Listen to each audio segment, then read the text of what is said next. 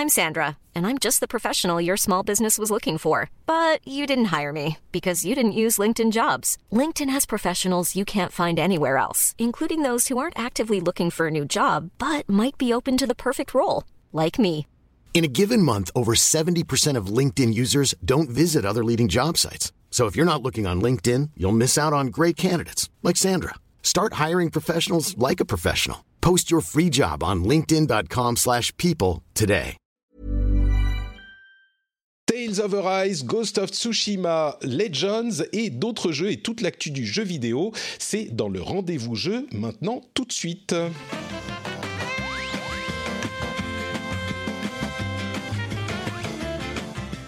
Bonjour à tous et bienvenue dans le rendez-vous jeu où on vous raconte, on vous compte toute l'actualité du jeu vidéo. On va donc vous parler des jeux du moment et notamment Tales of Arise qui est euh, l'un des JRPG qui fait le plus de bruit depuis un bon moment. Il y aura aussi Ghost of Tsushima Legends. Également peut-être un petit mot sur Fist, un jeu euh, bon qui est passable mais qui est peut-être intéressant à, euh, euh, à discuter. Puis on aura aussi peut-être qu'on va faire comme parfois les prédictions pour une showcase qui va avoir lieu ce soir, donc quelques heures après l'enregistrement de cette émission. On passera ça en vue rapidement et puis euh, quelques autres petits sujets intéressants. Je suis Patrick Béja et j'ai le plaisir de recevoir, comme tous les mois, Maïté Escarina. Comment ça va, Maïté? Salut, ça va super Patrick, je te remercie. Et je tiens aussi à remercier euh, tes auditeurs euh, qui n'ont pas euh, vendu la mèche concernant la surprise de la PS5, mais je t'avoue que franchement ça valait, j'aurais dû filmer en fait parce que euh, je l'avais euh, salement emballé dans du, dans, du, dans du papier à palette, tu vois le papier noir tout moche. Et il y avait juste un petit bout qui dépassait où on voyait que c'était un matériel électronique et en fait il a tout de suite compris que c'était la PS5 et il a eu des yeux mais énormes. Il me dit mais comment t'as fait? Et alors là j'ai été son héroïne mais je pense euh, je vais pouvoir lui demander des services très très longtemps. Donc euh, non. En plus euh, je suis très contente parce que c'est une, une super console je trouve. Euh, enfin voilà on aura l'occasion d'en reparler mais Oui, écoute le- sa réaction était à la hauteur de, du périple euh, que j'ai vécu pour me la procurer. Donc, euh, Tu nous en Je suis en train de m'imaginer un scénar, euh, tu sais, comme le, le magasin de jouets là avec Schwarzenegger. Je sais pas si vous vous souvenez de ce vieux film. mais on est assez vieux pour s'en souvenir. J'imagine c'est en train de tabasser les gens pour récupérer ta PS5 dans les magasins. Ah, incroyable. franchement, c'est, c'est limite là qu'il faut en arriver. hein, c'est compliqué. Écoute, tu nous raconteras tout ça dans, dans un moment. Et la voix euh, ASMR worthy que vous avez entendue il y a une seconde, c'est celle de Benoît, alias euh, Exerve, qui nous rejoint également. Bonjour Benoît, comment vas-tu? Salut, bonjour tout le monde. ASMR, ouais. J'ai pas un micro spécial ASMR, du coup je fais semblant que je gratte des trucs. mais, euh, voilà. Oui, un Bonjour épisode sur deux maintenant, on, fait une blague sur l'ASMR et je ressors généralement, tu sais, juste un morceau de papier, tu fais comme ça. Comme ça, voilà, ça marche très bien. Incroyable. Ça va, t'es en forme? Tu es, tu Ah es ouais, du ouais, coup, hein. euh, tu es au- au- aux anges, je crois, encore pas encore redescendu de ton expérience avec Tales of Arise que tu as beaucoup aimé. Ouais, c'est ça. Bah écoute, j'ai mon, j'ai mon jeu de l'année, moi, donc je suis peinard. euh, Ça y est, euh, vous pouvez envoyer le reste. hein. Voilà, ouais. 2021, c'était sympa. On, va en parler dans un moment. Euh, avant ça, bien sûr, je voudrais remercier les auditeurs qui soutiennent le rendez-vous jeu sur patreon.com slash rdvjeux. Aujourd'hui, c'est Simon L, Timothée Després, Maxime Frimas et le producteur Claude Girel, qui est le producteur de cet épisode. Les producteurs, euh, c'est ceux qu'on remercie chaque mois. Mais notre cœur s'ouvre grand pour euh, remercier tous ceux qui euh, permettent de financer cette émission sur Patreon. Je vous en redirai un petit mot dans un moment, mais je vous envoie une grosse bise à tous et j'espère que les auditeurs remercient Simon, Timothée, Maxime et Claude, bah, parce que sans eux, peut-être que l'émission n'existerait plus. Et je dis ça, vu à quel point je suis occupé et les choix que je dois faire en ce moment, c'est même pas de l'hyperbole. Bon, un autre mot aussi pour dire que euh, aujourd'hui, on va pouvoir faire normalement un after show et euh, j'aimerais qu'on parle de l'expérience de joueur dont vous êtes le plus fier. Euh, L'after show, c'est la partie un petit peu bonus pour les patriotes justement, Euh, et on la fera après l'enregistrement de l'épisode classique. Et la question aujourd'hui, c'est quelle est l'expérience de joueur dont vous êtes le plus fier? Merci à Xur qui nous a suggéré cette, cette idée. Je trouve que c'est une idée marrante. Donc, si vous êtes patriote niveau 2, vous pourrez participer à cette, petit, ce petit after show et je suis sûr qu'on aura des choses intéressantes à discuter. Alors notre premier gros sujet, notre sujet, j'ai envie de dire presque euh, presque unique, j'exagère mais à peine, c'est Tales of Arise, le nouveau jeu de la série Tales of, qui est quand même une, euh, un, morceau, j'ai envie de dire un gros morceau de la, du, JRPG, mais c'est presque, euh, enfin, c'est un gros morceau, mais c'est pas un aussi gros morceau que d'autres euh, gros morceaux de, cette catégorie. On n'est pas au niveau d'un Final Fantasy ou d'un euh, euh, même Dragon Quest au Japon, ou même, j'irais même jusqu'à dire, en Occident, je crois qu'elle est moins connue cette série que des trucs comme Persona par exemple, ou même Yakuza plus récemment. Et pourtant, c'est une série qui est très vénérable et qui a une particularité puisqu'elle est vraiment une série JRPG, mais également d'action dans les combats. C'est pas du tour par tour, c'est de l'action. Et, bref, bon, j'en dis quelques mots, mais je crois qu'on pourra euh, laisser parler Benoît puisque j'ai appris cet été avec ta première preview euh, que tu étais un grand fan de la série depuis longtemps et que euh, et, bah, je vais te laisser du coup nous parler un petit peu de, Tales of Arise sur lequel j'ai beaucoup beaucoup de questions et sur la série en général, j'ai beaucoup de questions parce qu'elle m'intrigue, mais que je la connais assez peu finalement. Dis-nous, qu'est-ce que c'est que Tales of Arise? Et peut-être en remettant un peu de contexte euh, sur la série en général. Ouais, bah écoute, euh, ça tombe bien parce qu'en plus, comme j'ai enregistré mon test il y a quelques jours, je pense que j'ai encore le, script de ma vidéo en tête à, quelques mots près. Euh, T'aurais pu me laisser les sous-titres, tu sais, sur Twitch, comme ça j'aurais pu lire. je peux te les remettre si tu veux. Hein. Non, non, non, non. Non, mais j'étais content parce que c'est, euh, pratique de pouvoir mettre les sous-titres maintenant. bref, ouais, donc Tales of, en fait, donc c'est une série qui a 25 ans. Si je dis pas de bêtises, ça a commencé en 95, hein, un truc comme ça. Ça date de la SNES, ça devait être Tales of Fantasia, le tout premier. c'est une série qui avait fait euh, assez rapidement parler d'elle parce qu'en fait, le, caractère designer, historiquement, c'était la, c'était l'artiste qui dessinait les mangas euh, Oh My Goddess, que tu dois connaître, toi. J'ai oublié son nom euh, là tout de suite maintenant, mais bon, voilà, il a, il a un trait très reconnaissable et, et, pendant longtemps, son, son, style était associé à, au Tales of. et en fait, Tales of, c'est vrai que ça, c'est surtout connu au Japon. Ça, ça, a eu percé en fait en Occident bah, grâce à Tales of Symphonia. Euh, comme le disait euh, tout à l'heure Eska, euh, c'est vrai que cet épisode sur GameCube a vraiment, vraiment bien fonctionné. Peut-être plus en termes de succès d'estime qu'autre chose. et, et l'autre moment où je pense que ça a bien marché, c'était Tales of Vesperia. Ça faisait partie des rares moments où, enfin, c'était l'époque où Microsoft cherchait à faire des jeux et pas des manettes. Et du coup, ils avaient, euh, ils avaient donné plein d'argent à des studios Jap pour avoir des exclus. Et ils avaient notamment Tales of Vesperia, qui, euh, en tout cas, qui pour moi était euh, jusqu'à jusqu'à il y a quelques jours le meilleur épisode de la série. Quoi.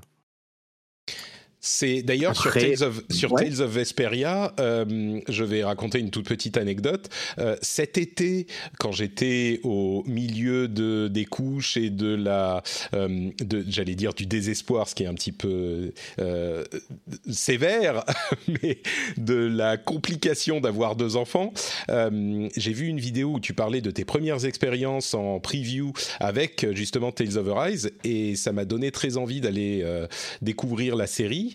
Et du coup, j'ai acheté Tales of Vesperia sur PlayStation et sur euh, Switch parce que j'en étais. Et en plus, il est disponible sur euh, euh, le Game Pass. Et je m'étais pas. Ouais, il est ressorti surtout. il est ressorti il, surtout. surtout parce que c'est vrai que c'est devenu. Pardon. En fait, c'est devenu l'épisode un peu favori parmi les fans parce qu'en gros, il y avait pendant longtemps, il y avait tu sais, c'est un peu comme les. Euh, ça fait partie de ces séries où tous les épisodes sont pas bons. C'est-à-dire que c'est souvent un peu, il y a une espèce de petite roulette. Donc il y a des épisodes complètement, euh, tu peux oublier, d'autres qui sont quand même connus. Il y a Gracie's F qui est très connu, mais plus pour son système de combat, qui était vraiment, euh, vraiment excellent quand il est sorti. L'histoire était assez, dispensable, mais euh, et Vesperia en fait c'était vraiment un épisode qui réussissait à mélanger un peu tout quoi. Et, euh, et comme c'était le tout début de cette euh, on va dire du creux de la vague des JRPG avec pas mal de monde qui était un peu dans une phase de nostalgie, ils revoulaient des, des vieux FF à l'ancienne, tu sais c'était l'époque de FF13 donc il y avait plein de gens déçus par par l'orientation de, de, Final Fantasy. Je pense qu'il a bien fonctionné. Puis en plus, ils avaient bien twisté le, la narration parce que en fait, Tales of, euh, comme j'expliquais dans la vidéo, c'est un peu comme Dragon Quest. C'est des, en fait, chaque jeu est assez proche des précédents. C'est-à-dire qu'ils partagent beaucoup de choses, beaucoup de thèmes, beaucoup d'histoires. C'est toujours un petit peu des histoires de deux peuples ennemis qui essayent de voilà, de, de, se rabibocher d'une manière ou d'une autre. Euh, alors que Final Fantasy, ça se réinvente à chaque épisode. Donc le, fait qu'il y ait une continuité comme ça dans les Tales of, euh, ça fait que ben, forcément, il y a des bons épisodes et il y a des moins bons épisodes. quoi. Et du coup, euh, un des éléments quand même assez euh, notables de cette série, c'est l'aspect action euh, qui dénote, je trouve, pas mal avec la plupart des autres JRPG. C'est vraiment les combats, c'est de l'action, action quoi. C'est pas du, enfin oui, c'est de l'action tout court. On, est d'accord, je me trompe pas là-dessus. Ouais, ça a toujours été le cas en plus. Hein. Details of mm. Fantasia sur Super NES, c'était déjà en 2D des espèces de petits combats où en fait c'est pas de l'action pure, c'est-à-dire qu'on peut pas enchaîner les actions et les, attaques comme on veut. On a quand même une limite, soit via de la magie, soit via des jauges, etc. Mais, euh, mais dans les faits, euh, et surtout avec l'avènement de la 3D, c'est euh, rapidement devenu un, un, truc vraiment très impressionnant visuellement. Et là, avec Tales of Arise, ils ont encore, ils sont encore allés un peu plus loin en rendant les contrôles peut-être un peu moins rigides, parce qu'en fait Paradoxalement, quand on regarde un combat dans Tales of, ça a l'air d'être bordélique à souhait, alors qu'en réalité, c'est très très euh, technique. Ça, demande euh, pas mal de maîtrise, de réussir à bien exploiter le système de jeu quand on, quand on essaye d'aller au bout euh, de, ce que propose le contenu. Mais, mais visuellement, il y a toujours eu des petits soucis de lisibilité, et puis c'est toujours le cas avec Tales of Arise, on va pas se mentir. Mais ouais, c'est ça. C'est moi, je le compare à du Devil May Cry. Hein. C'est un peu la même idée qu'on retrouve là dans, dans Tales of Arise. C'est-à-dire qu'effectivement, on contrôle un personnage. Je crois qu'on peut switcher d'ailleurs, peut-être pas pendant les combats, mais si peut-être. Si, si quand on veut. Et, on contrôle donc un personnage à la fois et on va aller vers les monstres et taper avec des coups d'épée, des, sorts, ce genre de trucs. Donc c'est vraiment euh, de l'action, même s'il y a cette, euh, cette limite de plus euh, JRP, enfin RPGesque de mana, de cooldown, de ce genre de choses mais, mais oui, donc ça c'est euh, assez différent. À vrai dire, je dis c'est assez différent, mais ça fait peut-être penser au dernier Final Fantasy, euh, le, le 15 ou le 7 remake. Euh, peut-être que ça s'en approche quand même un petit peu. un peu l'idée, ouais. J'aurais plus, comparé FF12 dans la gestion de l'IA et avec le mmh. système de Gambit euh, de FF12. Moi, c'était à ça que ça m'avait fait penser. Et d'ailleurs, c'était un petit peu ce qui me déplaisait. Je sais pas là comment ils s'en sortent, mais je trouve toujours un peu frustrant quand tu es en action RPG, que tu ne maîtrises qu'un seul personnage. Euh, faut que l'IA soit vraiment bonne à côté parce que tu sais, le, cliché, c'est de dire que tu as toujours un perso qui va sucer tous ses MP euh, en 30 secondes. Je sais pas trop comment ils s'en sortent là-dessus. C'est vrai que ça, j'en ai pas parlé, mais en fait, tu as toujours des. tu, peux, tu peux paramétrer les routines d'IA toi-même. Il y a des menus pour régler la stratégie et les comportements des gens. Donc, tu sais, tu peux euh, du coup, ta comparaison avec les Gambits, elle est, elle est super pertinente parce qu'effectivement, tu vas mettre des, des, des, règles. Tu vas dire en dessous de 50% de ta mana, tu arrêtes d'utiliser ta magie. Je veux pas le savoir. Tu attends que ça remonte. Et, et, tu peux déterminer des règles comme ça. Euh, ce qui est très pratique parce que ça permet, par exemple, de forcer un soigneur à, ce que le première chose qu'il fasse quand il rentre dans le combat, c'est de mettre un buff sur ton héros. Comme ça, tu es sûr qu'il te le met à chaque fois, par exemple. Enfin, tu peux, tu peux paramétrer. Si, comme je disais, c'est un jeu que tu peux vraiment prendre en mode détente. Tu te mets en mode facile et tu martèles les touches, voire même tu peux passer en mode auto, c'est-à-dire que tu peux carrément désactiver ton contrôle et le jeu se fait à ta place. Euh, et à l'inverse, tu peux, euh, tu peux essayer d'aller pousser très très loin parce que le jeu permet de vraiment affiner le, le contrôle que tu as sur ton équipe. Justement, euh, on va revenir euh, au, combat spécifique sur euh, Tales of Arise. et juste pour préciser, c'est pas qu'on combat les ennemis sur la carte tout court, c'est que on a des, monstres qu'on va rencontrer comme dans n'importe quel JRPG. Et quand on en croise un, quand on rentre dedans, bah, ça va rentrer dans la zone de, de combat. et au lieu d'être tour par tour, c'est en action. Giant FR nous dit n'oublions pas le multijoueur également dans les Tales on peut jouer à plusieurs, ça je, ne le savais même pas. Avant on pouvait, ouais. Bah, je me ah, rappelle que c'était plus le cas. Hein. Pas dans celui-là. C'est euh, ça, a fait râler quelques personnes parce que c'est vrai qu'il y avait des gens qui devaient y jouer. Euh, Symphonia, on pouvait y jouer à 4. Ouais, GameCube, tu avais 4 par manette. C'était une des raisons pour lesquelles j'avais acheté Symphonia, justement, c'est que c'était un, jeu multi. Euh, mais après, bon, j'en garde pas un excellent souvenir de jeu multi, quoi. Ouais. Bah, en fait, je suis partagé sur ce sujet-là parce qu'effectivement, c'est c'était pas très bien, mais c'était l'occasion de, de, faire le jeu à plusieurs. Je pense que c'était des configurations où tu jouais avec bah, tes frangins, frangines, euh, avec euh, ta mmh. femme, ton mari, tes gosses. Euh, je pense qu'il y avait ces configurations-là, mais c'est vrai que si j'imagine qu'ils l'ont lâché pour celui-là, c'est parce qu'ils se sont rendus compte que ça concernait finalement assez peu de gens. parce qu'en fait, toi, tu jouais en exploration, c'était la personne qui tenait la manette une, mais en combat, chacun pouvait contrôler un petit personnage. Mmh. Ça pose notamment des problèmes de, lisibilité parce qu'il n'y avait qu'un seul écran pour les, pour les deux joueurs. Du coup, ça dézoomait quand avais un joueur, les, quand les deux joueurs étaient aux extrémités des écrans et au bout d'un moment, c'était plus très. Ouais. Ah bah, que ça, pose des vrais problèmes de caméra. Hein. Tous ces systèmes-là de, de, couch coop, c'est compliqué. Hein. Et, en l'occurrence, euh, la lisibilité, elle n'est pas euh, maximale, même avec un joueur ici. Donc, euh. Mais bon, parlons spécifiquement de Tales of Arise. on va spoiler, c'est enfin non pas spoiler le jeu, hein, mais spoiler la, review. J'ai l'impression que tout les impressions que j'en ai lues sont extrêmement positives. Alors peut-être pas au niveau universel comparé à tous les jeux du monde, mais en tout cas pour les JRPG, si vous appréciez ce genre de, jeu, euh, c'est vraiment le haut du panier. Et j'aimerais que tu nous en dises un petit peu plus sur ce qui fait que cet épisode est vraiment réussi du coup.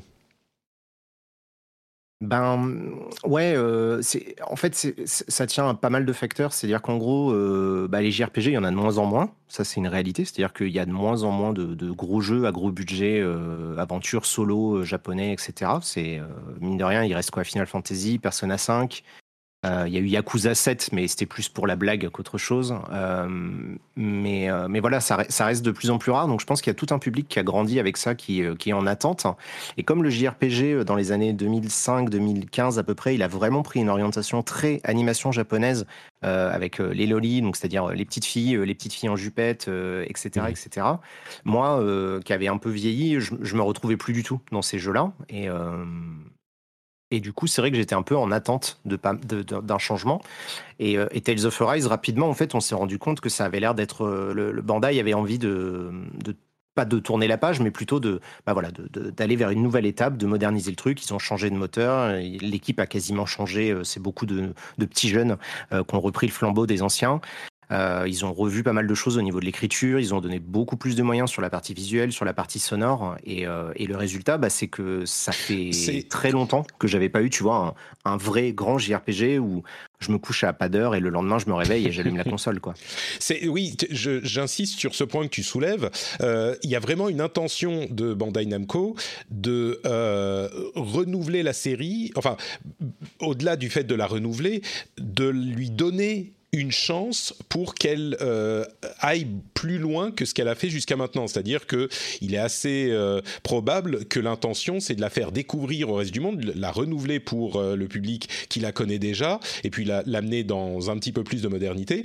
Et puis, à la manière peut-être évoquer Persona ou Yakuza, qui ont connu une certaine notoriété ces dernières années chez un public occidental, chez qui ces jeux-là, ces séries étaient un petit peu plus niches, et ben peut-être amener Tales of euh, en tant que série au même type de notoriété et bien sûr de chiffres de vente euh, dans ces, dans ces, pour ces publics-là. Donc ils ont vraiment mis les moyens, comme tu le dis, ils ont changé de moteur, ils ont, enfin bref, euh, tout plein de choses.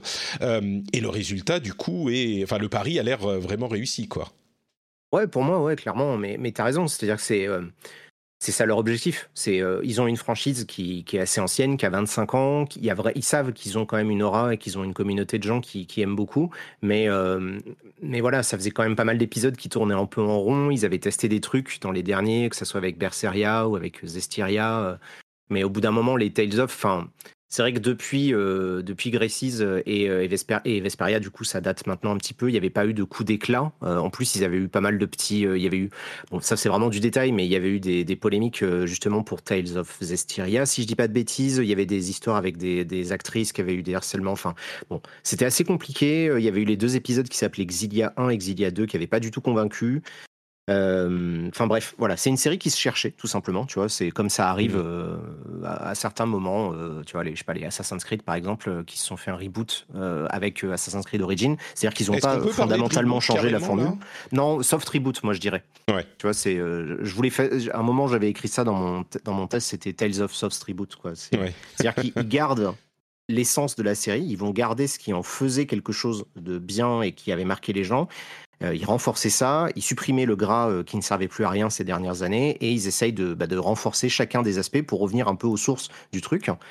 Et, et là, là, ça marche vraiment bien dans Rise parce que bah, on a, en fait, on a tout ce qui était bien dans les Tales of auparavant, avec en plus des nouvelles choses beaucoup plus modernes, beaucoup plus matures, mmh. euh, qui manquaient à la série et qui devraient, je pense, lui permettre d'être justement euh, de toucher un public un peu plus, euh, un peu plus jeune, peut-être un peu plus moderne aussi, qui a des attentes qui ne sont plus les histoires mmh. cucul praline des années 90, quoi.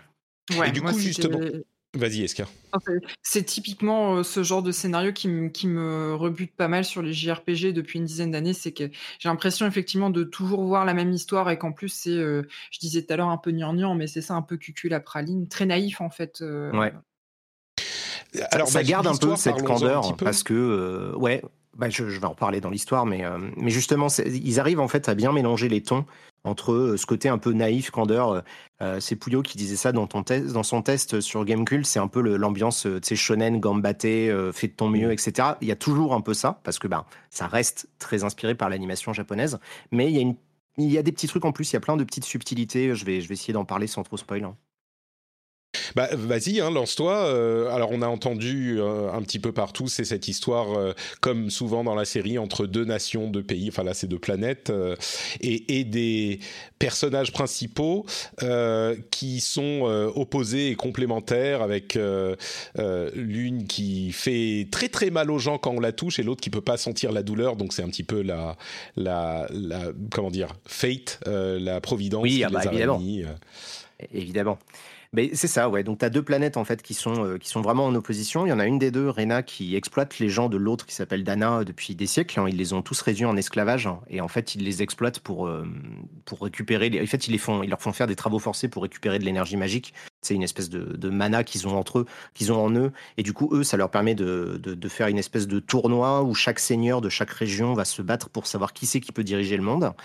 Euh, et donc nous, au milieu de tout ça, on va jouer euh, Alphen, le, type avec son masque que les gens peuvent voir euh, s'ils sont sur Twitch, mais donc le, le, protagoniste, qui lui donc sait pas qui il est, hein, vraiment c'est le héros amnésique par excellence. Et en plus de ça, il peut pas ressentir ça, la ça douleur. Ça me fait un peu peur quand même. le héros amnésique, c'est en fait. Alors, il faut savoir un truc, c'est que les clichés et les tropes, c'est pas forcément une mauvaise chose. C'est-à-dire que je vais faire un parallèle un peu facile, mais 99% des chansons parlent d'amour. Mmh. Ça veut pas dire que chansons sont nulles, tu vois. C'est comment tu vas en parler qui est intéressant. Et donc, ce qui est intéressant là avec Rise, c'est comment ils vont gérer le trope de, de la, du héros amnésique, parce que ben c'est le cas dans tous les jeux, tu vois. Euh, Surtout au Japon, le héros amnésique. Euh, non, non, en Occident aussi. Hein, tu joues un héros amnésique dans tous les Elder Scrolls depuis la nuit des temps. Euh, oui, mais c'est quand même plus rare. Enfin bref, ouais, on, on va pas se. J'ai l'impression que la moitié des. D'accord. Notre premier désaccord sur cet épisode. Je suis sûr que ça sera pas le dernier. Vas-y, continue.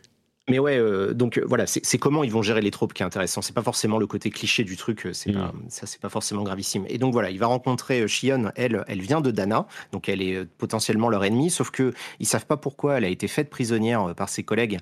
Euh, et il y a aussi cette histoire de malédiction qui fait qu'on peut pas la toucher, sinon il y a des espèces d'épines maléfiques qui sortent et qui, qui, te tuent à cause de la douleur. si tu restes trop longtemps en contact avec elle, et ils vont se retrouver en fait à bosser avec la, la, la, la résistance locale pour renverser les différents seigneurs des différents pays euh, et essayer de, voir un petit peu ce qui se passe. Ça, c'est le pitch de base. Là où ça devient vraiment très intéressant assez rapidement, c'est que le jeu euh, va nous mettre face et va mettre face ses protagonistes euh, face aux conséquences de leurs actes. C'est-à-dire que on est vraiment dans une optique de, rébellion, de révolte, de guérilla, de révolution, donc des choses qui sont pas des sujets non plus euh, qu'on voit tous les jours. Et en fait, on va voir ce qui se passe après. On va voir ce qui se passe une fois qu'on a détruit l'autorité en place, comment les gens ils arrivent à survivre et à surmonter ça, comment les peuples hein, qui du coup étaient ennemis et montaient les uns contre les autres vont réussir à cohabiter. Enfin, le jeu, ne, à chaque fois, va rester dans cette logique de ben, il faut quand même qu'il y ait des conséquences à ce qu'ils font. Et ça, euh, bah, ça donne beaucoup de. Je trouve que ça donne vraiment beaucoup de maturité à la narration qu'on n'a pas d'habitude souvent dans ces JRPG, parce que c'est souvent ils ont sauvé le pays, ils vécurent heureux, ils eurent beaucoup d'enfants. Quoi, tu vois, c'est, la fin. Et justement, à propos d'histoire, ça me, me, comment dire, ça m'enthousiasme un peu que tu dises que ça va un petit peu plus loin que que les prémices de l'histoire. Et j'avoue que souvent sur les jeux japonais, moi j'ai peur de ça. Et en ce moment, j'ai plus trop, trop le temps de les faire, donc je sais pas si ça va plus loin, même si souvent ça, ça a l'air d'être le cas. Mais moi, mon expérience de Tales of Vesperia, donc que j'avais acheté cet été, auquel j'ai joué quelques heures, c'était vraiment quelque chose de, au-delà du système de combat que j'ai trouvé un peu, un peu laborieux et qui marque peut-être son âge, le jeu en lui-même, euh, comme dans Yakuza, c'est presque un visual novel. Il y a tellement de discussions, avec en plus les, petites scénettes qui sont optionnelles, les petites discussions entre les membres de l'équipe euh, qui sont euh, fréquentes mais optionnelles. Il y a vraiment beaucoup, beaucoup de cinématiques finalement. Et pour quelqu'un comme moi qui a peu de temps, euh, j'ai malheureusement dû euh, arrêter de jouer à Vesperia et j'ai eu l'impression en jouant à la démo de Rise que c'était possiblement un peu la même chose. Alors c'est pas un reproche pour tout le monde, hein, c'est une question de, temps disponible et ça c'est différent pour chacun. Mais est-ce que tu me confirmes que c'est comme ça, très verbeux, très cinématique ouais, ouais, alors verbeux non, mais par contre c'est très bavard, ça euh, pas de problème. Euh, mais par contre euh, la différence par exemple avec un Vesperia dont, tu finis l'histoire en 60-70 heures, là en 30 heures tu peux finir Tales of Arise. Mmh. Donc ils ont été un peu plus malins. Déjà le jeu est beaucoup plus rythmé. Il n'y a pas cet énorme ventre mou qu'il y a dans quasiment tous les JRPG où à un moment ils te lâchent dans des zones de pex et tu dois juste farmer et, et l'histoire t'as l'impression qu'elle ralentit. Là, le jeu est bien rythmé, on est toujours poussé vers l'avant, il, y a des, retournements de situation euh, régulièrement qui font qu'on est maintenu euh, en haleine jusqu'au bout. Euh, et, tout le contenu annexe permet par contre d'aller beaucoup plus loin. C'est-à-dire pour les gens qui ont du temps, qui veulent y passer plus de 100 heures si ça les amuse, il y a, possibilité de le faire. Mais ils ont, ils ont essayé de... Je pense qu'ils ont essayé justement de faire en sorte que le jeu soit plus facile à jouer euh, quand on fait que le mode histoire, qu'on s'intéresse pas trop aux trucs annexes. Mais par contre, pour les, fans, on va dire, qui ont l'habitude ou qui ont du temps, qui veulent euh, chercher les trophées ou que sais-je, là, il y a de quoi, euh, il y a moyen, quoi. Et du coup, cette période de zone de ferme qui est effectivement quasiment un passage euh, obligé dans certains JRPG, là, tu l'as pas juste en suivant l'histoire principale, tu peux terminer le jeu sans. Après, tu parlais de mode de difficulté aussi. Ouais, en plus, tu peux passer. Il y a un mode de, difficulté histoire qui fait que, bah, en gros, tu peux, tu, passes vraiment beaucoup plus facilement à travers les combats et, euh, tu profites de, l'histoire. Si, toi, le, le, système de combat, c'est pas ça qui te qui te motive à avancer, mais que tu as envie de connaître la suite parce que les personnages sont cool, parce que les, dialogues ils sont intéressants et que justement ces petites scénettes, moi j'aimais bien. Euh, moi je sais qu'il y a des passages de, l'histoire que j'ai passé en mode histoire, justement, je me suis pas pris la tête. Hein. Donc tu peux changer en cours de route. Euh, ouais, bien sûr, ouais. D'accord. Et justement, les scénettes, il y a un truc qui est très pratique, c'est que euh, contrairement, je crois, hein, dans Vesperia, si tu en ratais une, c'est que tu es en train de, marcher sur la carte, en train de vivre ton aventure, on te propose d'écouter une conversation entre les deux personnages si tu la, ne la choisis pas, bah, j'avais l'impression que dans Vesperia, elle était perdue. Peut-être que je me trompe. Et alors que là, c'est exactement ça. Ouais. Alors que là, on peut euh, chaque soir s'asseoir au feu de camp. Ça prend 10 euh, secondes si on a, si on veut pas faire euh, grand chose au feu de camp. Mais si on veut y passer un petit peu de temps, eh ben, on peut réécouter ces scénettes-là. C'est, ça fait partie des, de, des changements quality of life que tu évoquais dans ton test, qui sont vraiment appréciables, quoi. J'aimerais du coup qu'on parle euh, en conclusion de, des combats euh, qui sont pour moi euh, comment dire, assez séduisants parce que j'aime bien l'idée d'avoir des combats vraiment action dans un JRPG, mais que j'ai trouvé moi dans les démos que j'ai fait des différents jeux. que j'ai pas vraiment compris en fait, j'ai pas compris les, les mécaniques, les, les, les principes de gameplay et j'ai trouvé ça vraiment fouillis et alors, fouillis, ça peut l'être, mais j'ai pas vraiment compris ce que je devais faire, pour être honnête. Et dans ton test, tu détailles la chose avec les différents personnages qui ont différentes capacités, mais euh, d'une manière générale, les principes de ces combats, euh, est-ce que tu peux le, décrire pour les gens qui connaissent pas? Parce que c'est un petit peu particulier, j'ai trouvé quand même. Ouais, en fait, euh, alors il y a un truc assez paradoxal, c'est que le, fait qu'ils aient proposé une démo qui est assez avancée, ça permettait de, de, se donner une idée du jeu, mais effectivement, tu, tu balances quelqu'un à, 40 heures de jeu à peu près. Enfin, j'exagère. Je pense que la démo, elle doit se passer. Euh, euh, je sais pas, peut-être après une vingtaine d'heures, donc tu es censé Ah déjà avoir acquis en fait les mécaniques. En fait, la particularité des Tales of, euh, et ça c'est un truc qui a toujours été le cas, c'est que les mécaniques de jeu vont se diffuser, elles sont diluées tout au long de l'histoire. C'est-à-dire que vraiment jusqu'à tard dans le jeu, tu vas continuer d'apprendre des nouvelles mécaniques, ce qui te laisse le temps de t'y habituer, de les intégrer et de te mettre à les exploiter. Euh, là, ça va passer par le nombre de gens que tu vas avoir. On va commencer avec deux personnages, puis trois, puis quatre, jusqu'à six, c'est le max. Euh, et, et beaucoup plus tard, il y aura encore des twists et des petites modifications, mais en fait, la particularité de ce système de jeu, c'est que c'est un truc que tu vas apprendre. Quand tu commences, les, premiers combats sont faciles parce que justement, ils vont te mettre face à des situations euh, très basiques et c'est petit à petit qu'on va complexifier la sauce et qu'on va rajouter en fait des éléments à la formule, tu sais. Hmm. Et donc le principe il est assez simple.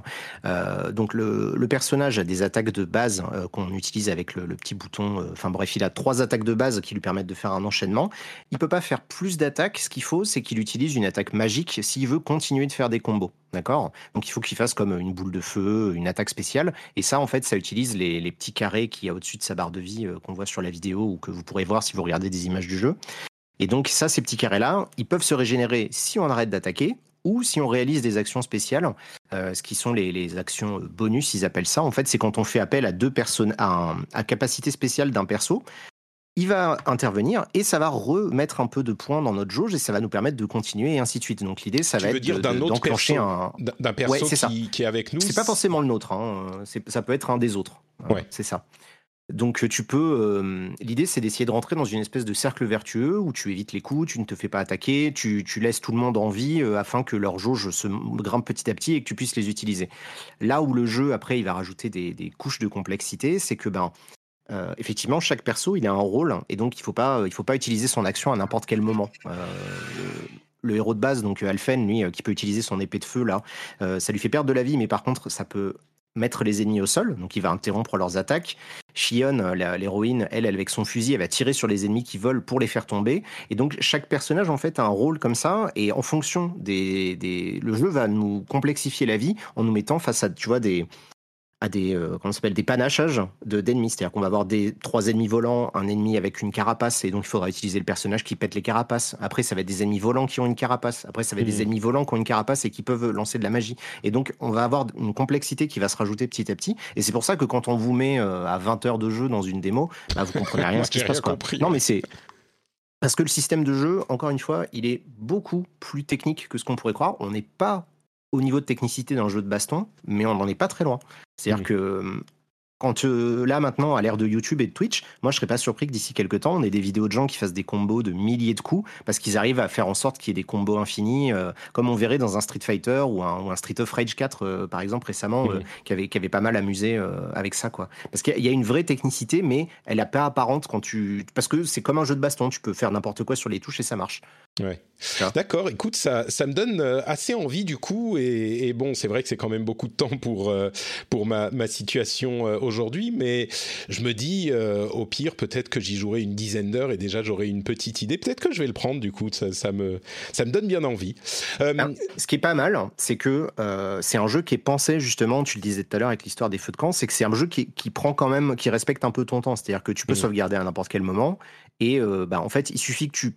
Quand tu vois que tu as un peu de temps et que tu peux te le permettre, bah, tu te mets autour d'un feu de camp à n'importe quel moment. Hein, c'est pas des moments imposés dans l'histoire. Tu vas à un feu de camp parce qu'en plus tu peux voyager rapidement, donc euh, tu peux te téléporter à côté d'un feu de camp euh, et tu t'assois et tu regardes les scénettes que tu as manquées. Et puis au pire, pendant 20 minutes, tu te fais ton petit épisode d'animé euh, visuel novel et après tu repars à la bidoche. quoi.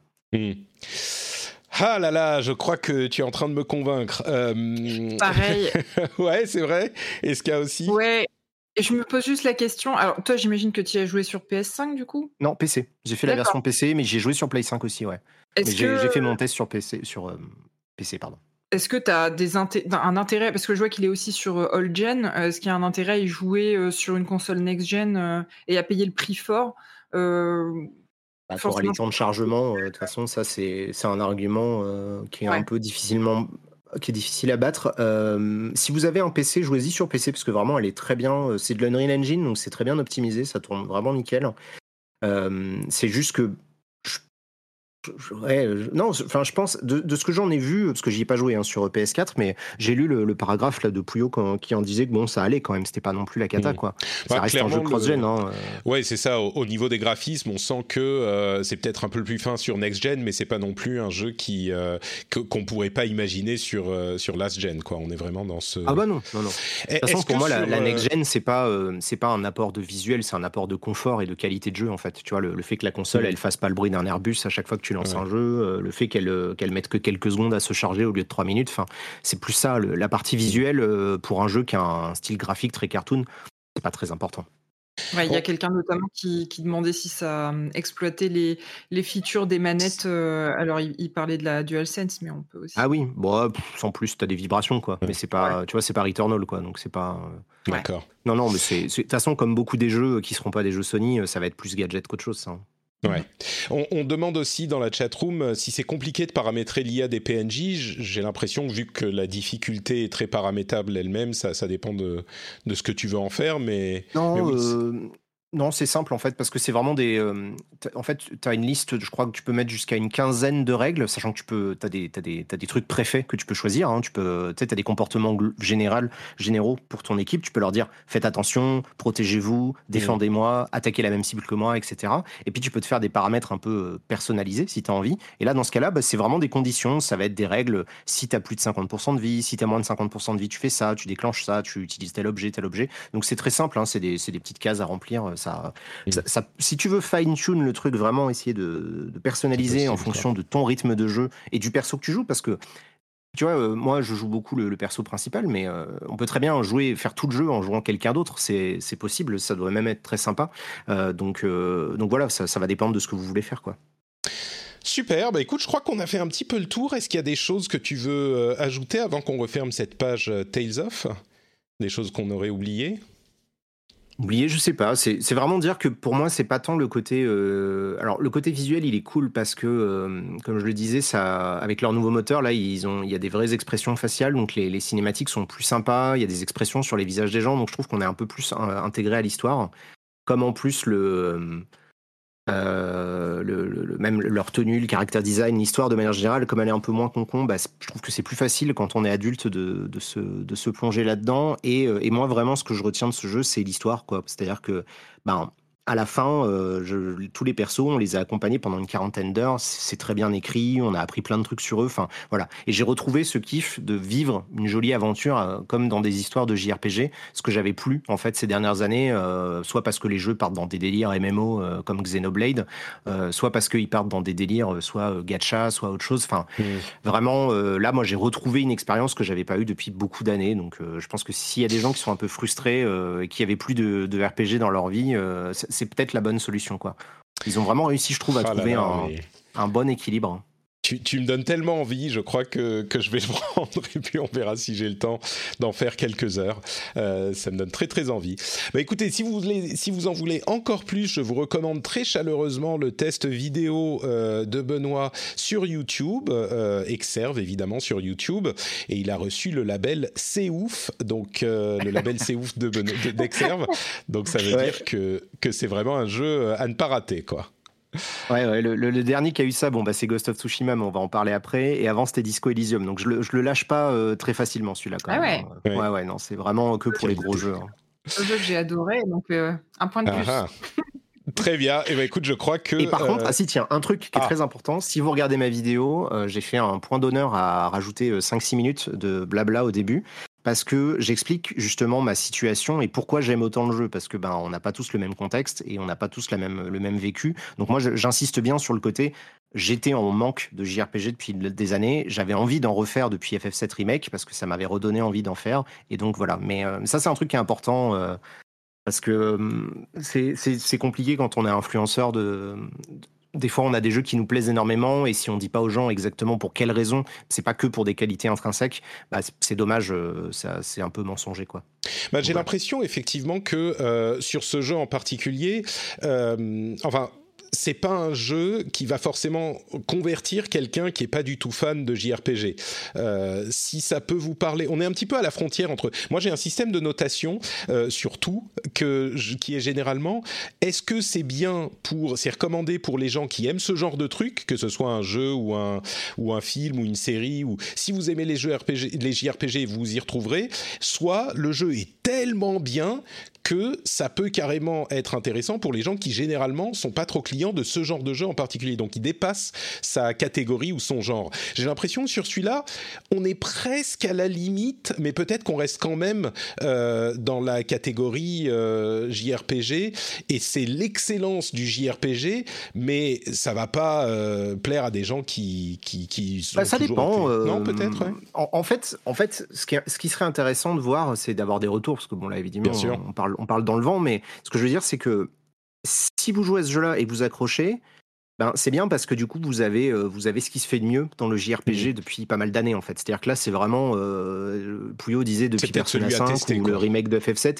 Ouais, c'est voilà. Si, si, ça vous aimez vraiment pas, bon, il y a, y a, peu de chances que vous aimiez les autres JRPG parce qu'ils sont moins bien de toute façon. Mais par contre, si vous accrochez à celui-là, ben voilà, vous allez peut-être vous découvrir, euh, mmh. vous, allez, vous aurez la chance de tester un bon truc, quoi. Pour la comparaison avec Persona, euh, je dirais qu'il y a même peut-être, d'après ce que j'ai compris de celui-là, euh, quelque chose de moins ardu, parce que Persona, il y a toute la partie euh, simulation de trop vie. Long. Euh, bon, c'est trop long aussi. Et puis toute la partie euh, simulation de vie d'écolier qui peut vraiment euh, rebuter certaines personnes. Là, on reste dans une aventure heroic fantasy. Ouais, ouais, là, c'est de la fantasy. ouais, ouais. Et c'est pas qu'il y a... on, on, peut genre faire de la cuisine, euh, élever des, des, animaux à la ferme, tout ça, mais ça reste accessoire. J'ai l'impression. C'est pas que tout à coup l'aventure en donjon s'arrête euh, pour pour Persona, et puis ouais, c'est genre peux, euh, passe une heure ouais. à, à répondre à des quiz en classe. Oui, tu. C'est pas non, ça. non. Là, là, tu peux. Enfin, c'est complètement annexe. C'est. Je, moi, Mm. je, je, serais vraiment pas surpris. Enfin, je regarde dans sur A Long to Beat là dans quelques semaines, mais je serais pas surpris qu'il y ait des gens qui le finissent en même moins de 30 heures en fait, parce que Mm. si tu vas vraiment juste en ligne droite. Le jeu, il peut, il peut aller assez vite, hein, euh, surtout en mode facile, encore une fois. Après, en mode difficile, pour les gens qui veulent aller jusqu'au bout, là, euh, c'est clair qu'on peut passer plus de 100 heures, mais euh, ouais, non, non, il n'y a pas toutes ces phases-là. On reste dans une aventure. Donc, il y a vraiment ce côté, euh, bah, on suit un groupe, il y a une histoire, il y a un plot qui évolue au fur et à mesure, il y a des retournements de situation, et on est, en plus, comme il y a ce côté, voilà, avec des fois des séquences qui sont, qui sont vraiment animées comme dans un dessin animé, ça, ça t'as vraiment l'impression de suivre une belle histoire, quoi, tout au long. Super. Bah écoute, merci beaucoup pour cette euh, longue, longue euh, explication sur Tales of et spécifiquement Tales of Arise. J'espère qu'on aura donné envie à euh, au moins quelques auditeurs. En tout cas, moi, je sais que je vais maintenant beaucoup hésiter et peut-être me laisser tenter. Est-ce que vous savez pourquoi on peut faire le rendez-vous jeu? Il y a évidemment une passion énorme qui nous anime, mais euh, la passion, malheureusement, ça ne paye pas les pattes et ça paye pas le loyer. Et la raison pour laquelle on peut en faire notre métier et vous proposer des ah bon, t'es sûr? C'est ce que j'ai entendu. Écoute. Euh... Pas d'accord avec ça. Ah ouais, ouais euh, moi j'ai des gens de chez, de chez Webedia et d'autres trucs qui m'ont dit que non, hein, c'était des conneries. Hein. Ils m'ont dit que la passion c'était euh, ça suffisait. Ah mais c'est peut-être en Finlande alors, c'est différent. Hein. En Finlande ils prennent ouais. pas cette euh, cette monnaie. C'est peut-être ils prennent pas la, la, merde. Bon, ouais, non non. Mais du coup du coup euh, c'est grâce à votre vos contributions qu'on peut euh, vous amener une émission chaque semaine sans faute depuis maintenant. Bah, le rendez-vous jeu ça fait quoi 7 ans déjà? 6 ans? 6 ans? Ouais, non, 7 ans, 7 ans qu'on qu qu fait euh, le rendez-vous jeu et qu'on est là bah, toutes les semaines ou presque. Donc, euh, si vous appréciez l'émission, je vous inviterai à euh, la soutenir financièrement sur patreon.com slash rdvjeux. Et il y a, d'après ce que je comprends, d'autres personnes qui sont sur Patreon que vous pourrez soutenir du même coup. Peut-être des personnes qui s'appellent Exerve au hasard. Et ah oui, c'est vrai on... que je suis sur Patreon maintenant. Bah oui, c'est ça. Oui, donner sur Patreon, c'est très important. c'est euh, c'est pratique parce que du coup il euh, y a eu une enfin c'est pratique. Bref l'histoire est compliquée mais euh, maintenant il y a plusieurs personnes que j'adore qui sont aussi sur Patreon. Et du coup c'est beaucoup plus simple pour les gens qui sont déjà sur Patreon de euh, contribuer à plusieurs personnes. Et si vous êtes déjà contributeur du rendez-vous jeu bah peut-être que vous retirerez euh, une petite partie pour la donner à quelqu'un d'autre qui est arrivé et que vous appréciez. Moi ça me ferait très plaisir euh, que plus de personnes réussissent à, vivre de leur passion sans avoir à payer en passion. Et j'ajoute une autre chose, j'ai détaillé dans le rendez-vous tech, donc assez longuement, donc je vais pas revenir là-dessus, mais il n'est pas impossible que je fasse un test sur les mois à venir en ajoutant une pub, ce qui s'appelle du mid-roll, c'est-à-dire une coupure pub au milieu de l'émission. Euh, aujourd'hui, je parle du Patreon en milieu d'émission et euh, peut-être que je vais tester pendant quelques mois le fait de parler un petit peu moins du Patreon, donc j'en parlerai quand même parce que ça reste euh, absolument essentiel, mais peut-être ajouter une coupure pub d'une minute. Donc au total, je voudrais que ça fasse moins que ce que je passe sur le Patreon aujourd'hui, hein, peut-être un, un, total qui soit moins long. Mais vraiment, entre la, pub et le soutien Patreon, j'ai réussi à développer les émissions et mon activité de manière un petit peu inattendue. Euh, je réussis à rémunérer des gens qui m'aident, notamment Fanny qui est dans la chatroom et, et d'autres personnes qui travaillent avec moi euh, sur le site, sur euh, la création de contenu, sur plein plein de choses. Et il y a des choses qui arrivent en ce moment qui sont assez intéressantes. et je, du coup, je vais tester, je vais voir si c'est pas trop gênant euh, d'ajouter un midroll, euh, si ça, combien ça rapporte aussi, parce qu'il faut que ça vaille le coup, et tester ça, et on verra ce que ça donne, et puis on réévaluera dans, quelques mois. Donc, je voulais vous prévenir, évidemment, pour que vous soyez au courant, mais euh, on verra si ça se fait, d'une part, et puis si ça se fait, si c'est concluant ou pas. Et n'hésitez pas à me faire des retours hein, là-dessus.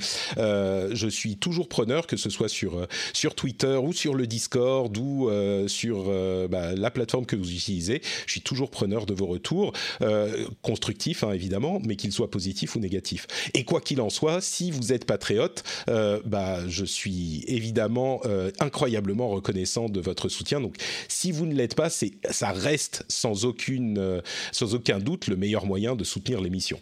Donc, vous pouvez le faire sur patreon.com slash rdvjeux. J'ai oublié de, d'enlever les images de Tales of Arise, donc euh, on pourrait, euh, je ne vais pas dire que cette discussion était euh, sponsorisée par moi. Allez, sponsorisée par Benoît, exactement. If you thought the only way to get a more defined jawline with natural-looking results was through surgery, think again. Juvederm Volux XC is a non-surgical injectable gel filler that improves moderate to severe loss of jawline definition and can help you achieve natural-looking results with little downtime. Even better, this improved definition lasts up to one year with optimal treatment. No maintenance required. Improve jawline definition for a smooth, sculpted look with Juvederm Volux XC. For important safety information and to find a licensed specialist, visit juvederm.com. That's J U V E D E R M.com. Not for people with severe allergic reactions, allergies to lidocaine, or the proteins used in Juvederm. Common side effects include injection site redness, swelling, pain, tenderness, firmness, lumps, bumps, bruising, discoloration, or itching. There's a risk of unintentional injection into a blood vessel, which can cause vision abnormalities, blindness, stroke, temporary scabs, or scarring. Talk to a licensed specialist specialist to find out if it's right for you. Ready to pop the question? The jewelers at BlueNile.com have got sparkle down to a science with beautiful lab grown diamonds worthy of your most brilliant moments. Their lab grown diamonds are independently graded and guaranteed identical to natural diamonds, and they're ready to ship to your door. Go to Bluenile.com and use promo code LISTEN to get $50 off your purchase of $500 or more. That's code LISTEN at Bluenile.com for $50 off. Bluenile.com code LISTEN. Euh, bah on va continuer avec Ghost of Tsushima Legends. Euh, je, vais vous poser la question à tous les deux du coup. Euh, Benoît, je sais que tu aimes beaucoup Ghost of Tsushima. J'ai cru comprendre, je sais plus où tu en parlais, mais j'ai cru comprendre que tu n'avais pas vraiment testé Ghost of Tsushima Legends, qui est le mode multijoueur de Ghost of Tsushima, qui a été ajouté un petit peu après la sortie. Euh, bah, c'est ça, bah, la raison elle est très simple, c'est que j'aime pas les jeux multi. Donc euh, je, joue très rarement à des jeux en multijoueur, euh, ça, peut m'arriver avec ma copine ou un groupe de potes, mais mmh. là, Ghost of Tsushima, bah, fallait que je joue avec des randoms et ça, non merci. Mais le peu que j'ai joué, j'ai trouvé ça très bien foutu, voilà. J'ai, euh, moi, testé le nouveau mode euh, de Ghost of Tsushima Legends, euh, qui est franchement... Alors, à la base, je vous en parle régulièrement depuis quelques temps. Ghost of Tsushima Legends, c'est un mode qui est vraiment, vraiment convaincant. C'est uniquement du PVE, c'est-à-dire qu'on va jouer un personnage qui va avoir une, des capacités spéciales pour sa classe de personnage, et on va vivre des aventures spécifiques qui ont été créées pour ce mode avec le moteur de Ghost of Tsushima. En partie, ça va être des, missions d'histoire euh, qu'on va jouer en coop avec une autre personne qui sont très bien faites pour inciter à la coopération justement et qui fonctionnent vraiment bien. Puis il y a une autre partie, un deuxième mode qui est une sorte de mode horde euh, classique euh, qui est là depuis le lancement de, de, de ce mode multijoueur. là, il y a quelques jours, ils ont rajouté un troisième mode qui est un mode PVPVE comparable au Gambit dans Destiny, c'est-à-dire que on a euh, des ennemis à éliminer, un petit peu comme un mode horde, on va dire, euh, et il faut le faire plus vite que le groupe, l'équipe d'en face. Et on est deux équipes de deux, donc c'est euh, le matchmaking est très rapide, c'est bien foutu. Et à la fin, on a trois vagues quand on a réussi à battre un certain nombre d'ennemis. On a trois vagues d'ennemis un petit peu plus forts à, battre. Et une fois qu'on a réussi à faire ça, on a gagné. Et qu'est-ce qui se passe quand on a gagné? Et eh ben comme pour les autres modes, on a des nouveaux équipements, euh, des armes plus puissantes avec un système de niveau, de rareté, enfin le truc super classique quoi. Donc euh, d'une part, j'aurais tendance à penser que si c'est pas euh, votre truc, un petit peu comme Benoît, bah là on est pile dans le jeu service qui est euh, comment dire, qui a pas les défauts du jeu service parce qu'il y a rien de, euh, de, payant dedans. C'est un mode euh, qui est inclus au jeu ou qu'on peut acheter à part d'ailleurs aujourd'hui pour une vingtaine d'euros. Je crois que c'est déjà lancé, peut-être. Oui, je crois que c'est déjà lancé. Oui, ça s'est lancé au début septembre. C'est ça. Ah bah, il y a peut-être quelques jours. Exactement. et donc, c'est 20 euros pour ce mode-là, et, et c'est tout. Il n'y a pas de microtransactions ensuite.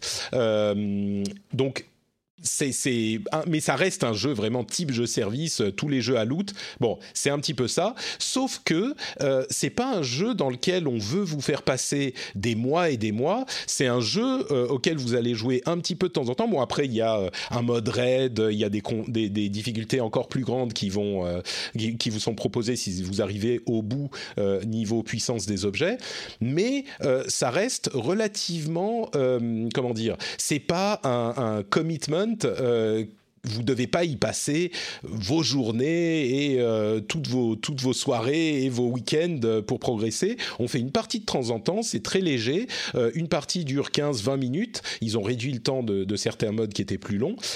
et on y prend vraiment pas mal de plaisir. La progression est sympa. Et vraiment, ça fonctionne. Donc, je ne sais pas vraiment quoi dire à quelqu'un comme Benoît, dont c'est visiblement pas la, la, la cam à la base. Euh, peut-être que ça pourrait euh, te plaire quand même, mais si c'est un petit peu votre truc et que en plus vous aimez Ghost of Tsushima ou que vous voulez le découvrir, et eh ben là, avec ce troisième mode et les petits changements qu'ils ont, qu'ils ont fait, euh, ça devient un mode qui est vraiment pas juste sympa, mais très complet, qui tient complètement tout seul. Et la variété qu'on a avec ce troisième mode, ça rajoute un petit peu ce qui, euh, ça casse un peu la répétitivité qu'on pouvait craindre euh, quand il y en avait que deux. On était à la limite d'un truc vraiment super cool, et ben là on, dépasse un petit peu cette limite et on est euh, dans un jeu qui pour 20 euros pour le coup vaut 100% l'achat à, mon sens. donc voilà, le, mode rival, bon, il n'y a pas besoin d'en parler pendant deux heures. Hein, c'est comme je disais PVPVE classique c'est juste sympa comme le reste, mais c'est la variété que ça amène à euh, Ghost of Tsushima Legends dans son ensemble euh, qui est euh, qui a une, une vraie valeur. J'ajoute que pour ceux qui s'en souviennent pas, le jeu est vraiment complet. Hein. On a une euh, progression avec des capacités pour chaque classe qui sont un petit peu le miroir de ce qu'on trouve dans le jeu solo, euh, divisé en quatre classes, mais tout de même, on a des apparences à gagner, euh, des émotes, des et évidemment ces, ces, armes spéciales qui vont vous faire, qui vont vous permettre d'avoir des choses différentes quand elles sont. oublié le seul le seul vrai argument, c'est que dans le mode Legends, il y a un mode photo et qu'on ce que dire. Les, cosmétiques euh, qu'on gagne dans le mode Legends. C'est la seule chose qui m'a fait jouer euh, la dernière fois.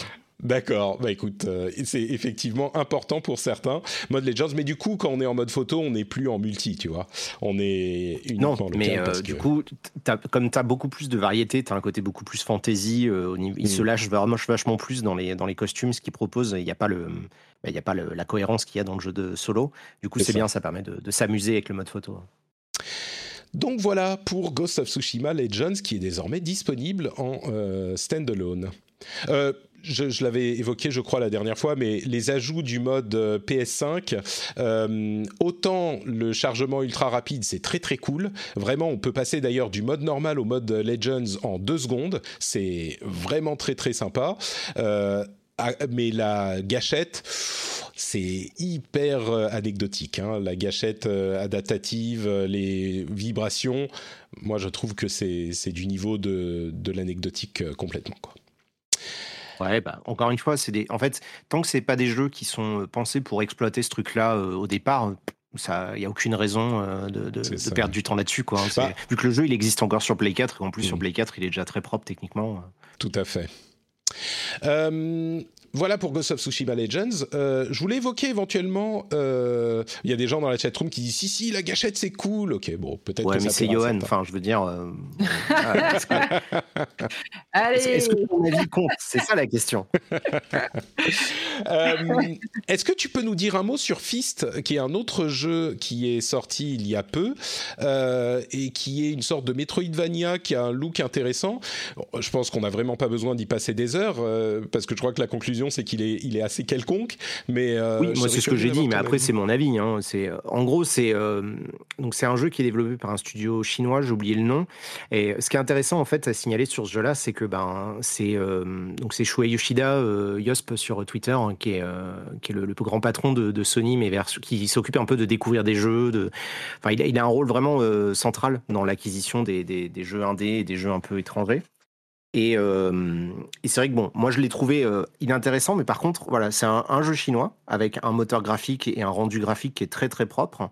Et, euh, et c'est une exclue temporaire PlayStation, puisque ça sort que sur PS4 et sur PS5. La sortie PC a été repoussée, puisqu'ils ont réussi à négocier un, deal. Et, et voilà, donc c'est vrai que, bon, c'est un Metroidvania, donc euh, là, le temps que je finisse cette phrase, il en sera sorti 8 sur Steam. euh, du coup, c'est vrai que c'est difficile d'être motivé euh, quand je l'ai lancé. Par contre, c'est très propre visuellement, effectivement. C'est plutôt sympa en termes de sensations. C'est un jeu, j'ai trouvé, j'y ai joué qu'une heure. Hein. donc, euh, c'est vraiment voilà, une petite phase de découverte comme je peux faire. tout ce qui est déplacement et tout, c'est pas mal. Après, l'univers et l'histoire avaient l'air vraiment d'un classicisme sans nom. Mmh. mais bon, si vous êtes euh, voilà vraiment en chien en attendant le Night Silk Song, euh, ben pourquoi pas. Disons que parmi tous les, euh, les Metroidvania qui sont sortis récemment, je pense que c'est un des plus sympathiques. Il y avait Grime qui était très très cool également il y a quelques temps. Mais si vous voulez un truc qui envoie du pâté et que vous cherchez des exclus pour votre console Sony, bah écoutez voilà. Et que vous aimez les animaux avec des poils, mais ça, je ne vous juge pas. c'est ça, c'est. Les, animaux sans poils, c'est bizarre. Non, mais c'est vrai que c'est un jeu, c'est un jeu furry de ouf, quoi c'est oui, c'est des, animaux anthropomorphes. Euh, on a le personnage principal qui est un lapin, et puis c'est un style euh, comment comment tu l'as appelé? Diesel diesel punk. Euh, c'est comme ça qu'ils appellent ça. c'est comme ça qu'ils disent. C'est du hein. cyberpunk crado. Ouais. Ça me faisait un peu penser à Fox visuellement sur les le, cara mmh. design, mais sans, le côté tout punk, mais. je je, je... je voyais pas le, je voyais pas de quoi tu parlais, mais ok le, juste le côté anthropomorphe, ça me faisait penser à, ces univers-là. moi, ça m'avait fait penser à ça sur le coup. Mais bref. c'est que j'avais pas compris de quoi tu parlais en fait, désolé. Mais bon, on va pas. C'est pas grave. bon, ok, on, avance euh, pour que tu nous parles de ton expérience euh, PlayStation 5. Du coup, Eska, euh, bon, c'est un jeu dont on a déjà parlé, mais du coup, tu t'es mise sur Ratchet Clank, c'est ça? Ouais, tout à fait. Euh, bah, du coup, alors j'ai commencé par le petit jeu démo, euh, donc Astrobot, euh, si je dis pas de bêtises, qui est sur le, la PS5 et qui est plus une une démo pour la manette, pour la DualSense qu'autre chose. Vraiment très bien fait. J'ai vraiment pris beaucoup de plaisir à, à faire ce petit jeu-là jusqu'au bout. on en avait déjà parlé ici avec. Oui, c'était. C'était 2020, ça. Tu vois, maintenant, tu, as rejoint la bourgeoisie, mais tu es quand même encore un petit peu en retard. Je, je comprends. Et du coup, j'ai terminé euh, Ratchet Clank hier et pareil. Euh, alors, c'est le premier Ratchet Clank que, que, je faisais. Donc, du coup, je n'ai pas forcément toutes les références, même si je comprends bien, euh, typiquement, là, le, grand méchant qu'on voit à l'écran qui, qui est a priori un grand méchant. Docteur Nefarius. Nefarius.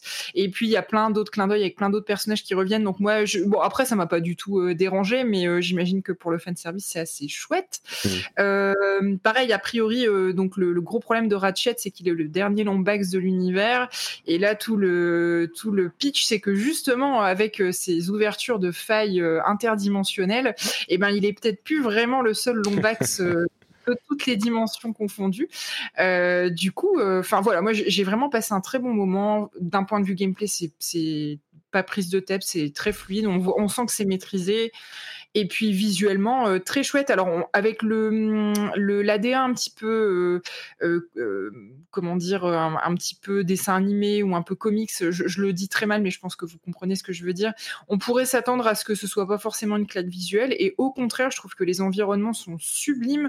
Il y a des effets de, de lumière qui sont qui sont qui sont assez fous, et je trouve que pour un premier jeu de PS5, du coup, pour une jeune, un jeune acquéreur de la console, euh, tu, tu, sens quand même le gap par rapport à la PS4, donc ça, mmh ça fait plaisir et ça donne envie de voir euh, tout ce que, le, ce que la console va proposer ensuite. Moi, j'ai passé un super moment. Ouais. Ouais, c'est un jeu, c'est ouf. Hein, il faut le signaler. Euh, voilà, je me suis laissé dire que des gens de, bon goût euh, avaient dit que c'était ouf. ah, c'est vrai, c'est un, un, jeu, c'est ouf aussi. Ouais, ouais, ouais c'était un de mes jeux, euh, c'est un de mes jeux favoris de l'année dernière, un jeu gros. non, quand est-ce qu'il est sorti Mais c'est cette année, c'était il y a. Oui, c'est sorti là. Hein. Ouais, ça, sera dans mes gros jeux. oui, c'était en juin, ouais, mon test, tu vois. C'était il y a très longtemps. Euh, je, il y a bah plusieurs mois. En ce moment, en ce moment, tu sais, euh, chaque mois ensemble 10, donc euh, je comprends bien. non, mais c'est ça, c'est ça, c'est le, la, perception du temps est compliquée, mais oui, non, mais moi c'est pareil, j'ai adoré, j'ai trouvé ça top et et c'est super drôle. Enfin voilà, moi après j'aime beaucoup Ratchet parce que je l'ai fait depuis pas mal d'années, donc hmm. c'était même pour les gens qui connaissent pas, c'est vrai que c'est cool. Hein. Je suis content d'entendre quelqu'un qui, découvre la série avec celui-là. Ça donne envie de, de, découvrir les autres, ouais.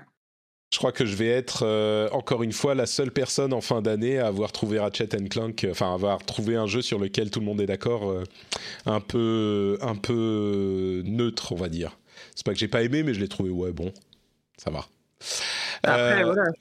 Après, bien. Euh, tu es Patrick déjà, tu vois, je veux dire. Euh, les gens sont au courant. Hein. Écoutez, est-ce qu'il y a Iron Man dedans Ça fait longtemps que je suis pas venu, moi. Est-ce qu'il y a Iron Man dedans? Non, bah donc forcément, j'aime pas. Je veux dire, c'est un petit peu le, principe de base. Il n'y a pas Iron Man, mais on dirait un Iron Man Fury quand même, un petit peu. Un petit peu, un petit peu, c'est vrai, c'est vrai. Oui, mais il n'y a pas de, tu sais, il n'y a pas de d'extension euh, de, de annual pass, des niveaux de d'objets à chasser, tu vois. En gros, c'est ce genre de truc qui me plaît. C'est un jeu qui te respecte, alors du coup, t'aimes pas ça. Exactement, exactement. Comment voulez-vous que euh, je puisse avoir une relation euh, malsaine avec ce jeu qui est tout en bienveillance? Donc forcément, je ne m'y lance pas. Euh, bon, parlons un petit peu d'autre chose. Euh, on a ce soir une conférence Sony qui va arriver et qui euh, devrait être une grosse conférence Sony. Alors, au moment où vous entendrez cet épisode, il est très possible que vous ayez déjà que vous ayez déjà vu ou entendu parler des annonces de cette conférence. Donc, on va juste en parler très rapidement pour faire quelques prédictions. J'imagine que ça va être un gros morceau parce que généralement quand c'est pas un gros morceau, ils ont tendance à dire euh, on parlera de jeux d'éditeurs tiers ou on ne va pas annoncer de nouveautés ou pour euh, gérer les attentes des gens. Du coup là, on peut se prendre à rêver si on est un petit peu masochiste. Euh, est-ce que vous avez une idée On va pas encore une fois y passer longtemps, hein, mais juste en quelques mots, une idée de, de enfin une prédiction. Est-ce que vous mouillez, vous vous mouillez pour dire ce qu'on ce qu'on va y voir ou pas tu rajoutes des trucs dans ta phrase. Dis-nous. Non, non, non, tout va bien, tout va bien. Peggy 18. Ouais, les gens ont compris. Voilà. Euh, oui, d'accord, j'ai compris. ça vient de. Ok. Euh, Benoît, euh, est-ce que toi, est-ce que toi, tu veux te mouiller? Dans ces prédictions. Écoute, juste, pour troller les gens, ils vont annoncer Bloodborne sur PC, voilà, parce que ça, ça me fait tellement mourir de rire. Euh, que, que c'est c'est vraiment un sujet. En plus, avec un peu de bol, s'ils le font pour de vrai, je pourrais dire que je l'avais prévu. Euh, voilà. Très bien. Euh, non, euh, moi, c'est vrai que été surpris quand ils ont annoncé, parce que c'est vrai qu'on les attendait, en fait, il n'y avait rien eu pour le 3, ils avaient pas, je pense qu'ils avaient du retard, en fait, tout simplement, hein, Covid, tout ça. Ils ont quand même réussi à montrer une grosse démo de gameplay de, de Horizon Forbidden et d'annoncer la date il y a pas longtemps, donc ça, c'était cool. Je serais pas surpris qu'on ait des nouvelles d'autres studios, parce qu'en fait, bah, il y a plein de PlayStation Studios dont on n'a pas de news. Euh, je serais pas surpris qu'ils nous présentent également euh, les différents achats, parce qu'en fait, il y a des trucs euh, qu'on ne sait peut-être pas encore euh, sur les, les acquisitions, les trucs comme ça. Euh, voilà, euh, écoute, moi, moi, je pense vraiment qu'on va avoir un peu de teasing sur du God of War ou un jeu Mhm. euh, ou un nouveau jeu Naughty Dog. euh, ça serait, je vois Ah, pas, Naughty Dog, ça me choquerait pas. Ouais. D'accord. Ouais, ouais. God of War, je pense qu'effectivement, il est temps. Euh, il l'avait annoncé pour 2021, clairement, il a été retardé, mais on imagine qu'il sortirait en 2022, et donc euh, ça fait dans à peu près un an. Peut-être qu'ils vont commencer à nous en parler. Euh, et puis, sur les acquisitions, peut-être, ils viennent d'ailleurs d'acheter un nouveau studio, qui était plutôt un Ouais. studio qui avait travaillé avec eux sur de la, sur de la VR. Donc, bon, c'est... pas encore le Ouais, moment c'est un- de ils ont, de ils là, ils ont récupéré plusieurs gros studios qui sont des, vraiment des, euh, des techos, tu vois. euh, Il y avait, ça. bon, alors, je- ça, ça a été confirmé ou pas finalement le rachat de Blue de Point, Blue euh, machin? Ouais. Non, non, non. Non, c'était, ouais, bon, ils ont, ils ont fait glisser l'histoire, mais c'était pas, ouais. Bah, Il y a aussi Polyphonie, euh, c'est vrai que tu vois, je pense qu'on aura des nouvelles de, de Gran Turismo, parce que Mhm. ça c'est pareil, ça fait partie quand même de leur, de leur licence sûre. Peut-être. Euh, je suis en train de regarder les studios, la PlayStation Studio euh, Guerilla, on Mais moi, sait sur quoi ils demande- bossent. Moi, je me demande, pardon, en dehors des, des- des studios PlayStation, si on va pas avoir droit du Final Fantasy XVI, parce qu'ils l'ont euh, montré à la sortie Ah à oui, en- de la entière. console. Oui, entière, oui, entière. euh, Ah mais pardon, j'étais encore sur les first party moi. Ah, euh, d'accord, d'accord. Mais Naughty Bah Dog, oui. moi, je suis pas, je suis pas sûr. Si on parle de first party, euh, ça me. ah, moi, je, pense qu'ils soient capables de quoi. balancer, tu sais, un peu de, Mm. un peu de teasing comme ça, euh, Peut-être. ne serait-ce que pour euh, que pour faire bisquer la, la concurrence. euh. C'est possible, Cool. surtout qu'ils ont sur cette fin d'année, euh, bah en fait ils ont rien euh, d'exclusif du côté de Sony, alors que Microsoft sort les cartouches Forza et euh, Halo Infinite. Euh, du coup peut-être que pour euh, pour donner, bah ça dépend de qui on est. hein. Tu sais il y a des gens à qui ça parle, donc. euh, Ah oui, oui, oui, bien sûr. mais, mais oui, moi je crois que euh, ça serait pas impossible que pour justement dire euh, à tout le monde, Allez, on est encore là, euh, on, est là, on arrive, 2022, ça va être euh, euh, multiple, c'est ouf. Peut-être qu'il pourrait sortir d'autres cartouches, c'est possible. Est-ce qu'à toi, est-ce que tu as des, des espoirs ou des prédictions? Euh, bah, je pense qu'effectivement, Naughty Dog, c'est déjà un gros morceau. Euh, après, j'aimerais bien entendre parler de la suite de FF7 Remake, ça c'est certain. Ah, Euh, mais enfin, je vois que ça fait partie des choses qui reviennent beaucoup dans les dans les commentaires euh, du chat. Euh, donc, euh, soit FF7 Remake, soit le prochain euh, Final Fantasy. Euh, mais déjà, s'ils parlent de ça, euh, je pense que je serais très très heureuse. Ouais. Bah, je me demande également, euh, tu vois, s'ils vont pas euh, annoncer un peu le, des évolutions au niveau du, de la collection PS Plus et du PS Plus, euh, de proposer peut-être un abonnement intégré avec le PS Now, etc. Parce que je pense qu'en termes de service, il serait temps euh, qu'ils répondent au Game Pass d'une manière ou d'une autre. Mm. Euh, parce que je sais que leur technique, c'est, enfin leur stratégie, c'est de miser sur les franchises et je suis, je suis d'accord avec eux. Euh, mais euh, puis bon, voilà, je veux dire, je suis biaisé. hein. je suis plutôt Team PlayStation, ça, ça c'est connu. Mais ce que je veux dire, c'est que je pense qu'il vaudrait, quand même- ça vaudrait quand même le coup de proposer quelque chose de peut-être de plus consolidé face à Microsoft, parce que là, le Game Pass, ça devient tellement euh, fort. Mm. que, euh, je pense que ça doit quand même leur, euh, tu vois, ça doit quand même, ça doit quand même les chatouiller, quoi. Si, euh, de- peut-être des nouvelles de- du prochain euh, God of War. Oui, on l'a. Benoît l'avait mentionné. Moi, je crois. Moi, je vois bien une ouverture sur euh, un petit peu plus de, de euh, Horizon, mais pas beaucoup euh, parce que c'est pas la peine. Et puis une fermeture sur God of War, ça me paraît très possible. Mais je- Ouais. je, crois qu'ils vont garder leurs cartouches. Les autres cartouches, ça me surprendrait pas qu'ils les gardent parce qu'encore une fois, bah, les consoles, ils les vendent toutes. Ils en mettent une en vente et elle est, elle disparaît dans l'instant. Donc ils n'ont pas besoin de générer plus d'excitation. Ils font un, un petit peu quand même parce que c'est la période de Noël, mais ils n'ont pas besoin de générer plus d'excitation que ce qu'ils ont maintenant parce que le but de tout ça, évidemment, c'est de vendre des consoles. Et là, ils les vendent déjà toutes. Donc euh, c'est pas bête de garder les cartouches. Par contre, peut-être que euh, les services, une évolution du PlayStation Plus euh, slash PlayStation Now, avec en plus un abonnement à leur conglomérat géant de services de streaming Oui, de manga, ouais. Quelqu'un qui dit ça sur le chat, c'est vrai que c'est pas bête. Comme ils ont récupéré Crunchy, ADN et tout ça. Ouais, y a, ils ont, bah, ils ont tout. Ils ont Crunchyroll, ADN, Ouais, ils ont tout, hein. euh, euh, c'est quoi le troisième? Je sais plus. Mais, euh, mais oui, ils ont, ils ont tous les services de streaming de- d'animé et comme tu le dis, il y a aussi du manga. Donc, euh, ah, il y a, il y a Vincent qui dit dans la chatroom le, le retour de Battle Are- Are- Arena Toshinden. Oh Ah bah Alors voilà. ça, ça serait, euh, il gagne le Non, mais 3 c'est- direct avec ça. Moi, je suis assez, euh, je suis assez d'accord parce que c'est vrai que ça faisait longtemps qu'ils n'avaient pas sorti de jeu de merde. hein, Donc, euh, faut... non, faut, faut équilibrer les choses de temps en temps. C'est important. Mais tu sais, on parlait de, des Tales of tout à l'heure. Moi, il y a un, un studio euh, japonais euh, dont j'adore le travail justement en JRPG, c'est Tricrescendo. Et ça ah fait là partie, ça fait trop longtemps qu'ils n'ont pas sorti un. C'est quoi, après, ont Tricrescendo c'est les gens. euh, Enfin, vas-y, vas-y. C'est le studio qui avait fait Baton Kaitos et euh, Eternal Sonata, que Mm. moi, c'est des jeux que j'adore. Et, et je, à chaque fois, je Écoute, J'ai des des nouvelles d'eux si tu veux. Ah, ça m'intéresse. Ouais. Et ben, je peux te dire que euh, ils ont tous travaillé sur Tales of Arise parce que du coup, ils bossent. euh, c'est un studio euh, aujourd'hui très crescendo. Maintenant, c'est un studio euh, qui, qui dépanne. C'est c'est plus des gens qui font des jeux. Quoi. Ils ont, ils sont tous crédités euh, parce que bon, les, les crédits de Tales of Arise, tu vois qu'ils ont mis énormément de moyens hein, derrière.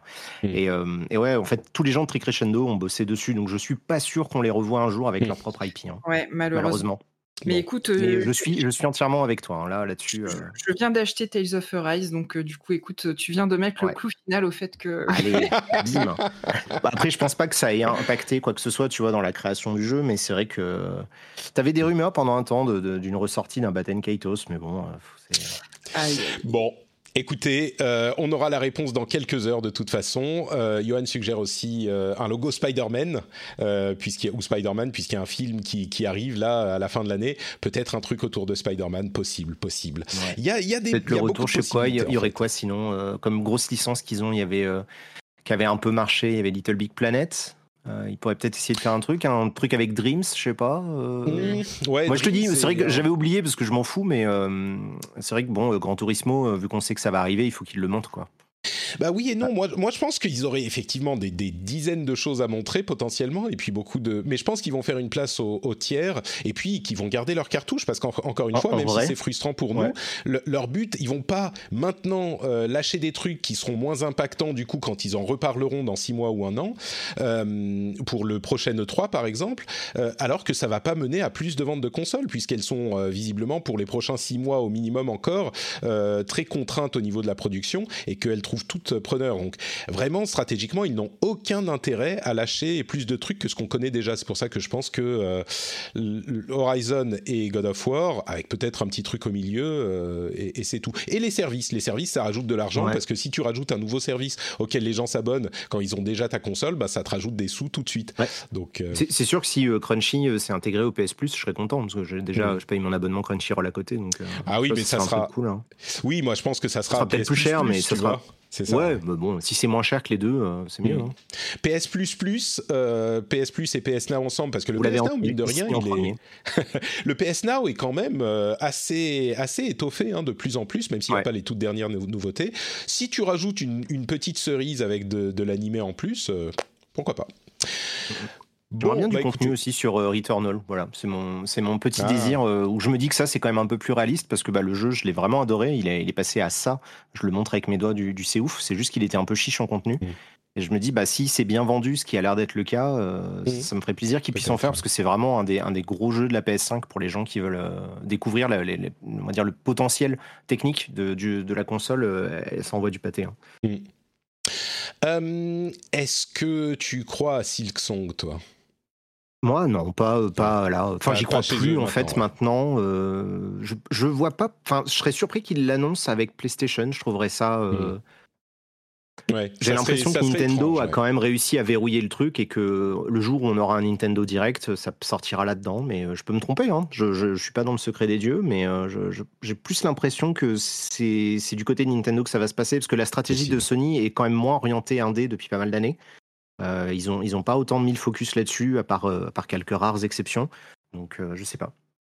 Bon, euh, puisqu'on parle de Sony, on va aussi évoquer cette histoire du cafouillage euh, des différentes éditions de euh, Horizon Forbidden West, puisque mm.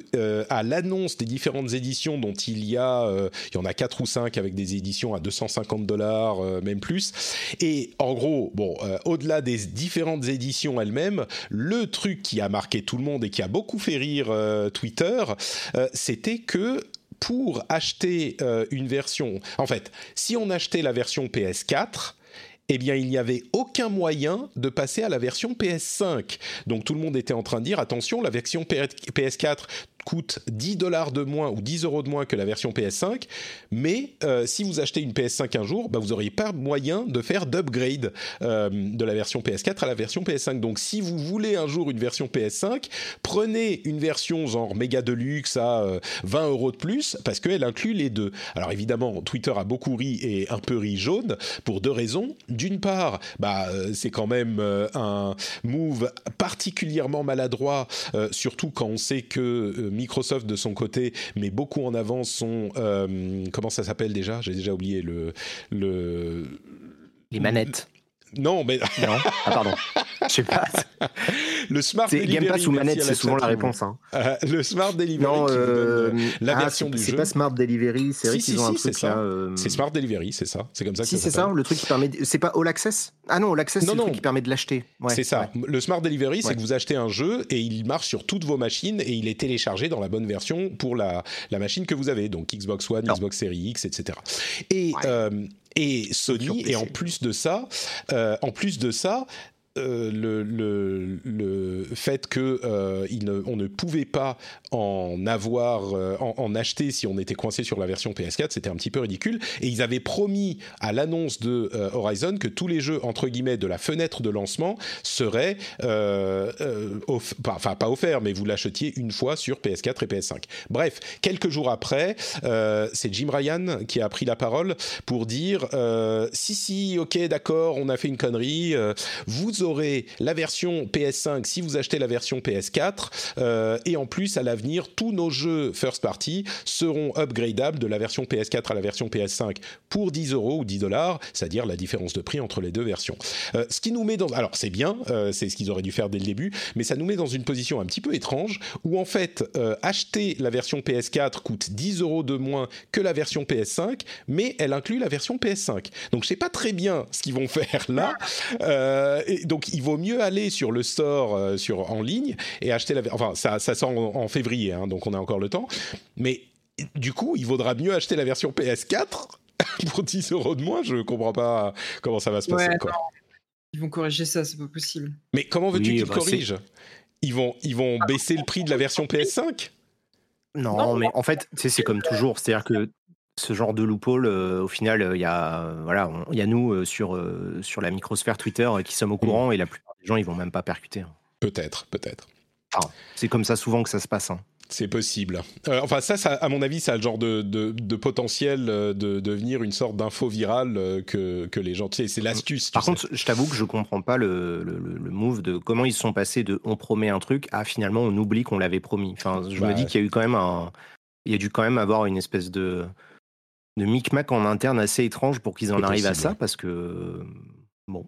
C'est très possible. Après, euh, les passages cross-gen, c'est toujours. Euh, enfin, à l'époque, euh, passage Play 3, Play 4, il y avait, il y avait des, des micmacs comme ça. Je me souviens qu'il y en avait plein régulièrement. Ouais. C'était le moment bah où je venais d'arriver chez GK et il y avait plein de news régulièrement sur ça, quoi. Quoi d'autre euh, Les prochains jeux du euh, Nintendo Online, euh, comment il s'appelle déjà Nintendo Switch Online, ça risque d'être les jeux Game Boy et Game Boy Color. moi, je voyais pas très bien où ils allaient aller après la, la NES et la SNES. et ben, en fait, les jeux Game Boy, ça serait assez sympa. Hein. Il y aurait des trucs marrants à, voir, même si bon, je vous avoue, j'ai pas le temps de jouer déjà aux jeux NES et SNES, mais je les ai lancés. J'en ai lancé deux trois un petit peu. Patrick, 5 minutes. Je vais jouer à Tales of Arise. Patrick, dans 5 minutes je vais refaire tous les Pokémon sur Game Boy. Bah, il faut avouer que euh, Pokémon, si c'est sur la télé, ça va être quand même pas très très beau. Hein, un Pokémon Game Boy sur une télé, euh, euh, une télé un petit peu plus grande. Bon, mais bref, ça, ça, ça risque d'arriver. C'est une rumeur, mais ça semblerait cohérent. on a aussi un remaster d'Alan Wake qui arrive cet automne dans, dans, quelques dans quelques semaines à peine sur PC, Xbox et la première fois pour la première fois sur PlayStation. Quand on dit PC, c'est sur Epic Game Store uniquement. Et alors que je vous retrouve la date, il y avait des rumeurs hein, depuis un moment, mais euh, là, ça a été confirmé pour. Bah, je retrouve plus la date. C'est un moment en octobre. Pas octobre. J'ai un doute aussi. Euh... Je, sais je me l'étais noté. Euh, désolé. Je, je, ne retrouve plus la, date dans l'article de, de, Polygon que je regarde. Euh, je crois que c'est bon, c'est octobre ou novembre. Bref, ça arrive. Euh, bon, je voulais aussi euh, mentionner la date de Soul Cresta, Soul Cresta, qui est, arrivera le 9 décembre. Et pour ceux qui se souviennent de Moon Cresta et de Terra Cresta avec émotion, ben forcément ça vous parlera. Les autres vous en foutez. C'est un shoot 'em up très ancien, mais du coup le fait qu'il y ait une suite maintenant à ces jeux-là c'est quelque chose de, très particulier pour moi, euh, même si bon, je les avais achetés quand j'en avais parlé euh, il y a quelques temps. Quelqu'un m'avait dit ah mais il est dispo sur Switch, tu peux l'acheter. Je les ai achetés évidemment, c'était très très très difficile, donc euh, c'était pas pour moi, mais mais c'est un petit peu nostalgique on va dire. Quoi d'autre dans les news rapides? Call of Duty, Black Ops Cold War et Warzone vont avoir une skin Judge Dredd qui, euh, qui est un, il y a un, event. Tout de suite, passons une heure sur cette information cruciale. Donc, Judge Dredd, c'est euh, c'est quelque chose de, de, de comment dire, culturellement particulier, et c'est surtout pour dire, euh, encore une fois, que ça soit Fortnite ou euh, Call of Duty, c'est devenu des centres de, comment dire, de promotion et de cross-promotion qui sont, alors je ne sais pas pourquoi Judge Red, parce que à ma connaissance, il n'y a pas d'actualité euh, par ailleurs. et la dernière fois, j'avais dit ça sur Robocop et je me suis fait... mais Robocop, c'est pas une skin, c'est un jeu qui est euh, développé.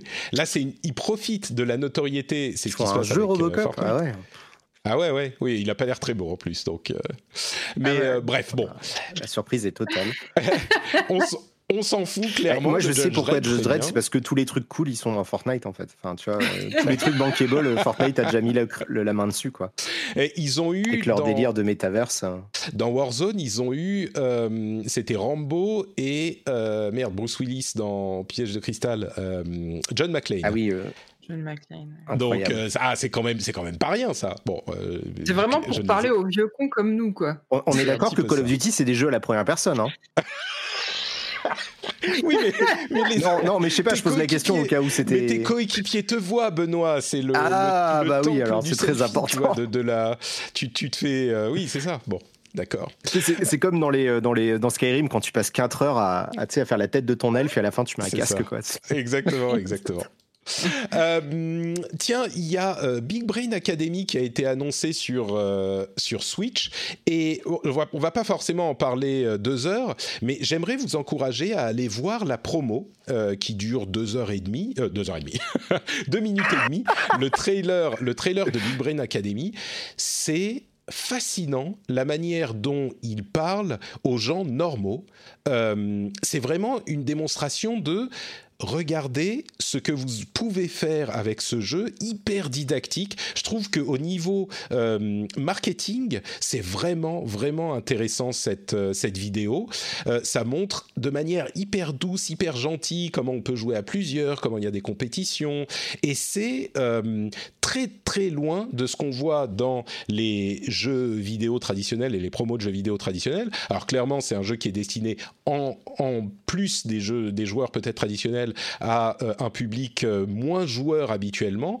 Et ça donne vraiment. Je peux tout à fait imaginer que des gens qui sont pas joueurs à la base se disent ah mais ça ça peut ou pas très joueurs ou peut-être qui jouent sur mobile euh, se disent ah ça ça a l'air super sympa. Ils montrent des familles, des adultes, etc. J'ai trouvé ça vraiment intéressant au niveau communication. Ben, c'est une série qui est sortie sur DS au départ. Donc c'était l'époque où ils étaient à 800% dans le, dans le marketing euh, pour monsieur et madame tout le monde, euh, ce qu'on a appelé les, les casuals en fait. Hein. Donc ça, ils savent faire, hein, ils sont très très forts là-dessus. Hein. Ça me choque pas qu'ils y arrivent. Hein. Moi, je, tu sais, j'avais vu leur jeu là pour créer des jeux vidéo, là, leur, euh, leur garage, là, je sais plus comment ça s'appelait. Et c'est pareil, je trouvais les, les, présentations vidéo incroyablement bien faites. Quoi. Ils sont, C'est des super communicants, à Nintendo, de toute façon. Clairement. Ça change quoi par rapport à un Dr Kawashima? C'est le même genre. Plus ludique? C'est le même okay. genre, c'est peut-être euh, un petit peu plus. Euh, euh, disons que là, c'est un petit peu plus moderne, c'est peut-être un peu plus simple.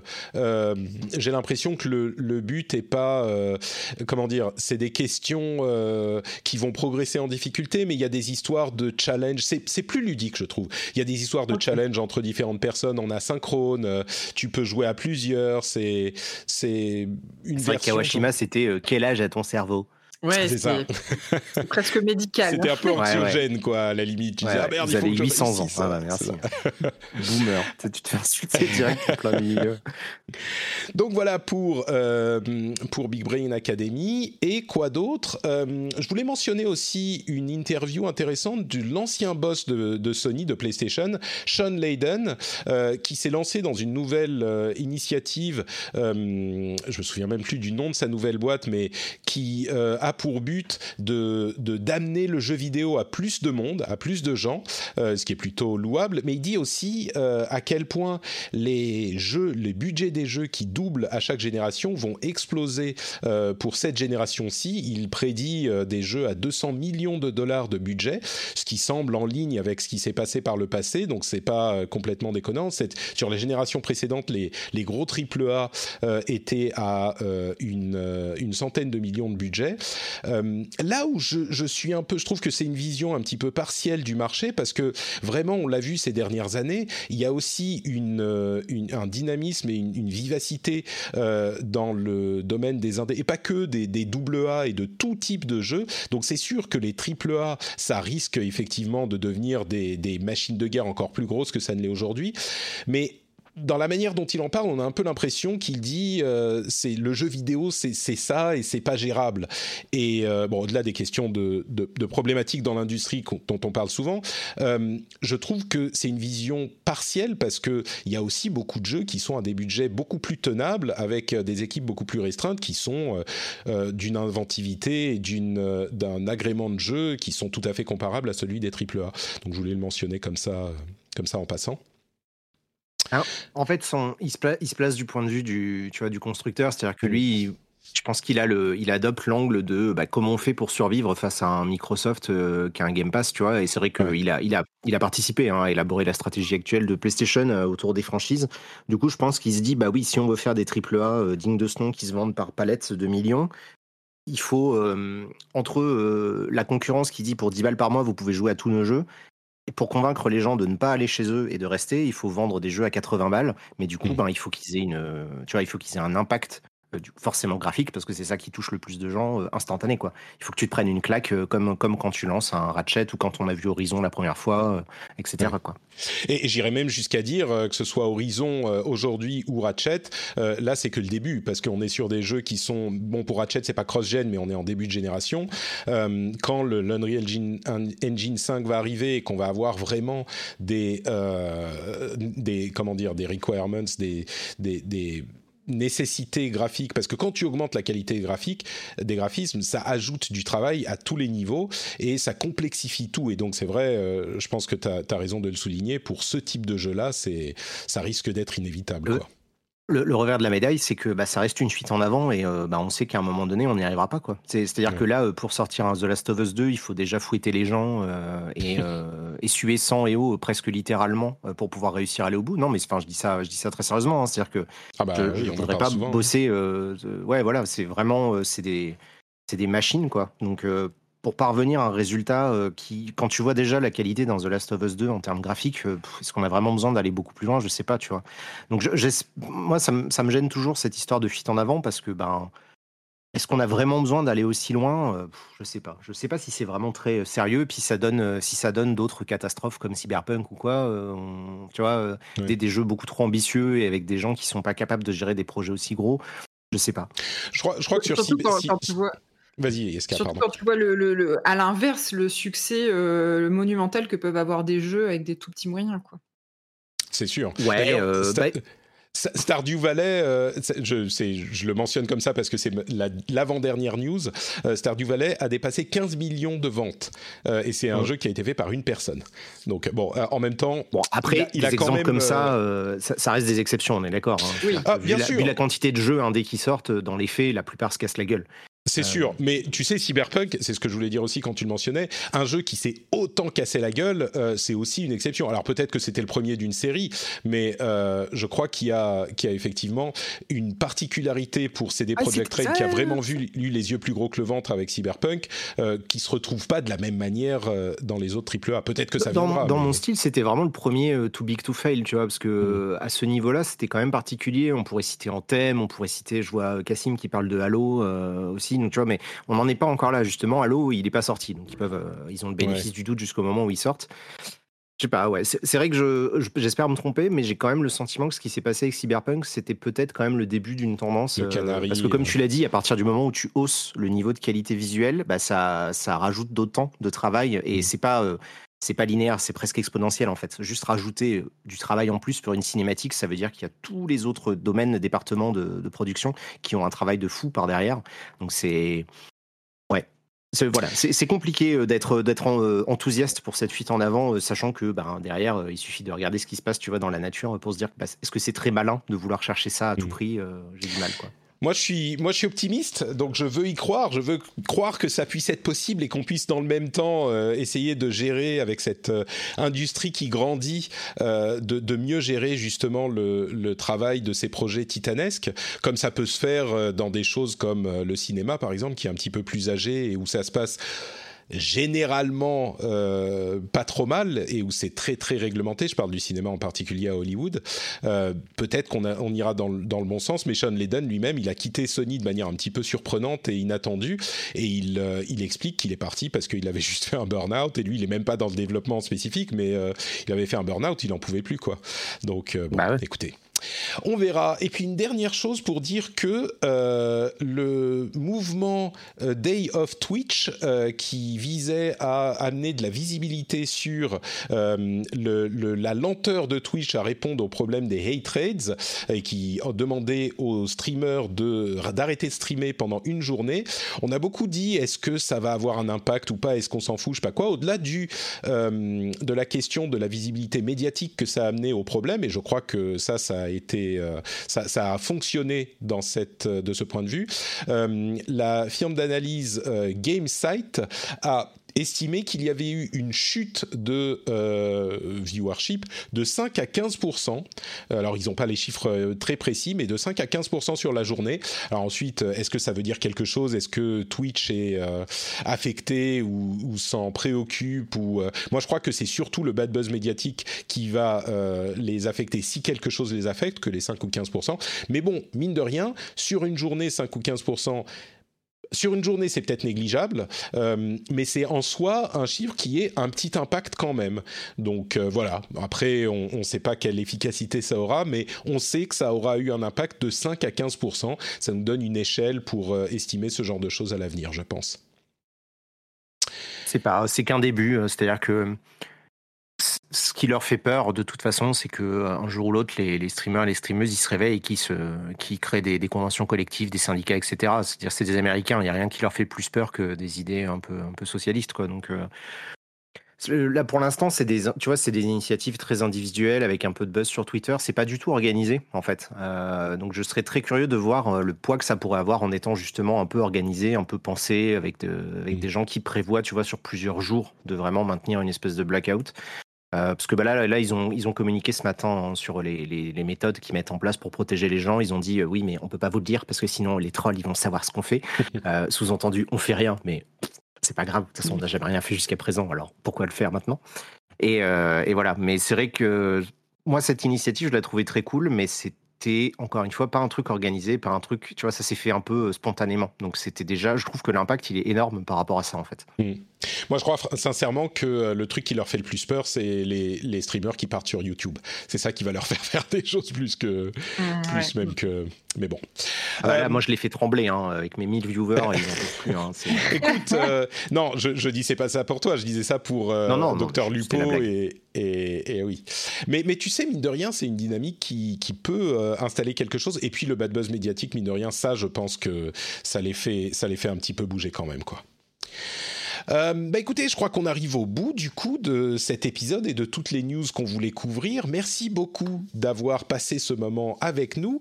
Euh, on va enchaîner sur l'after show pour ceux qui sont qui ont le flux privé, qui sont patriotes.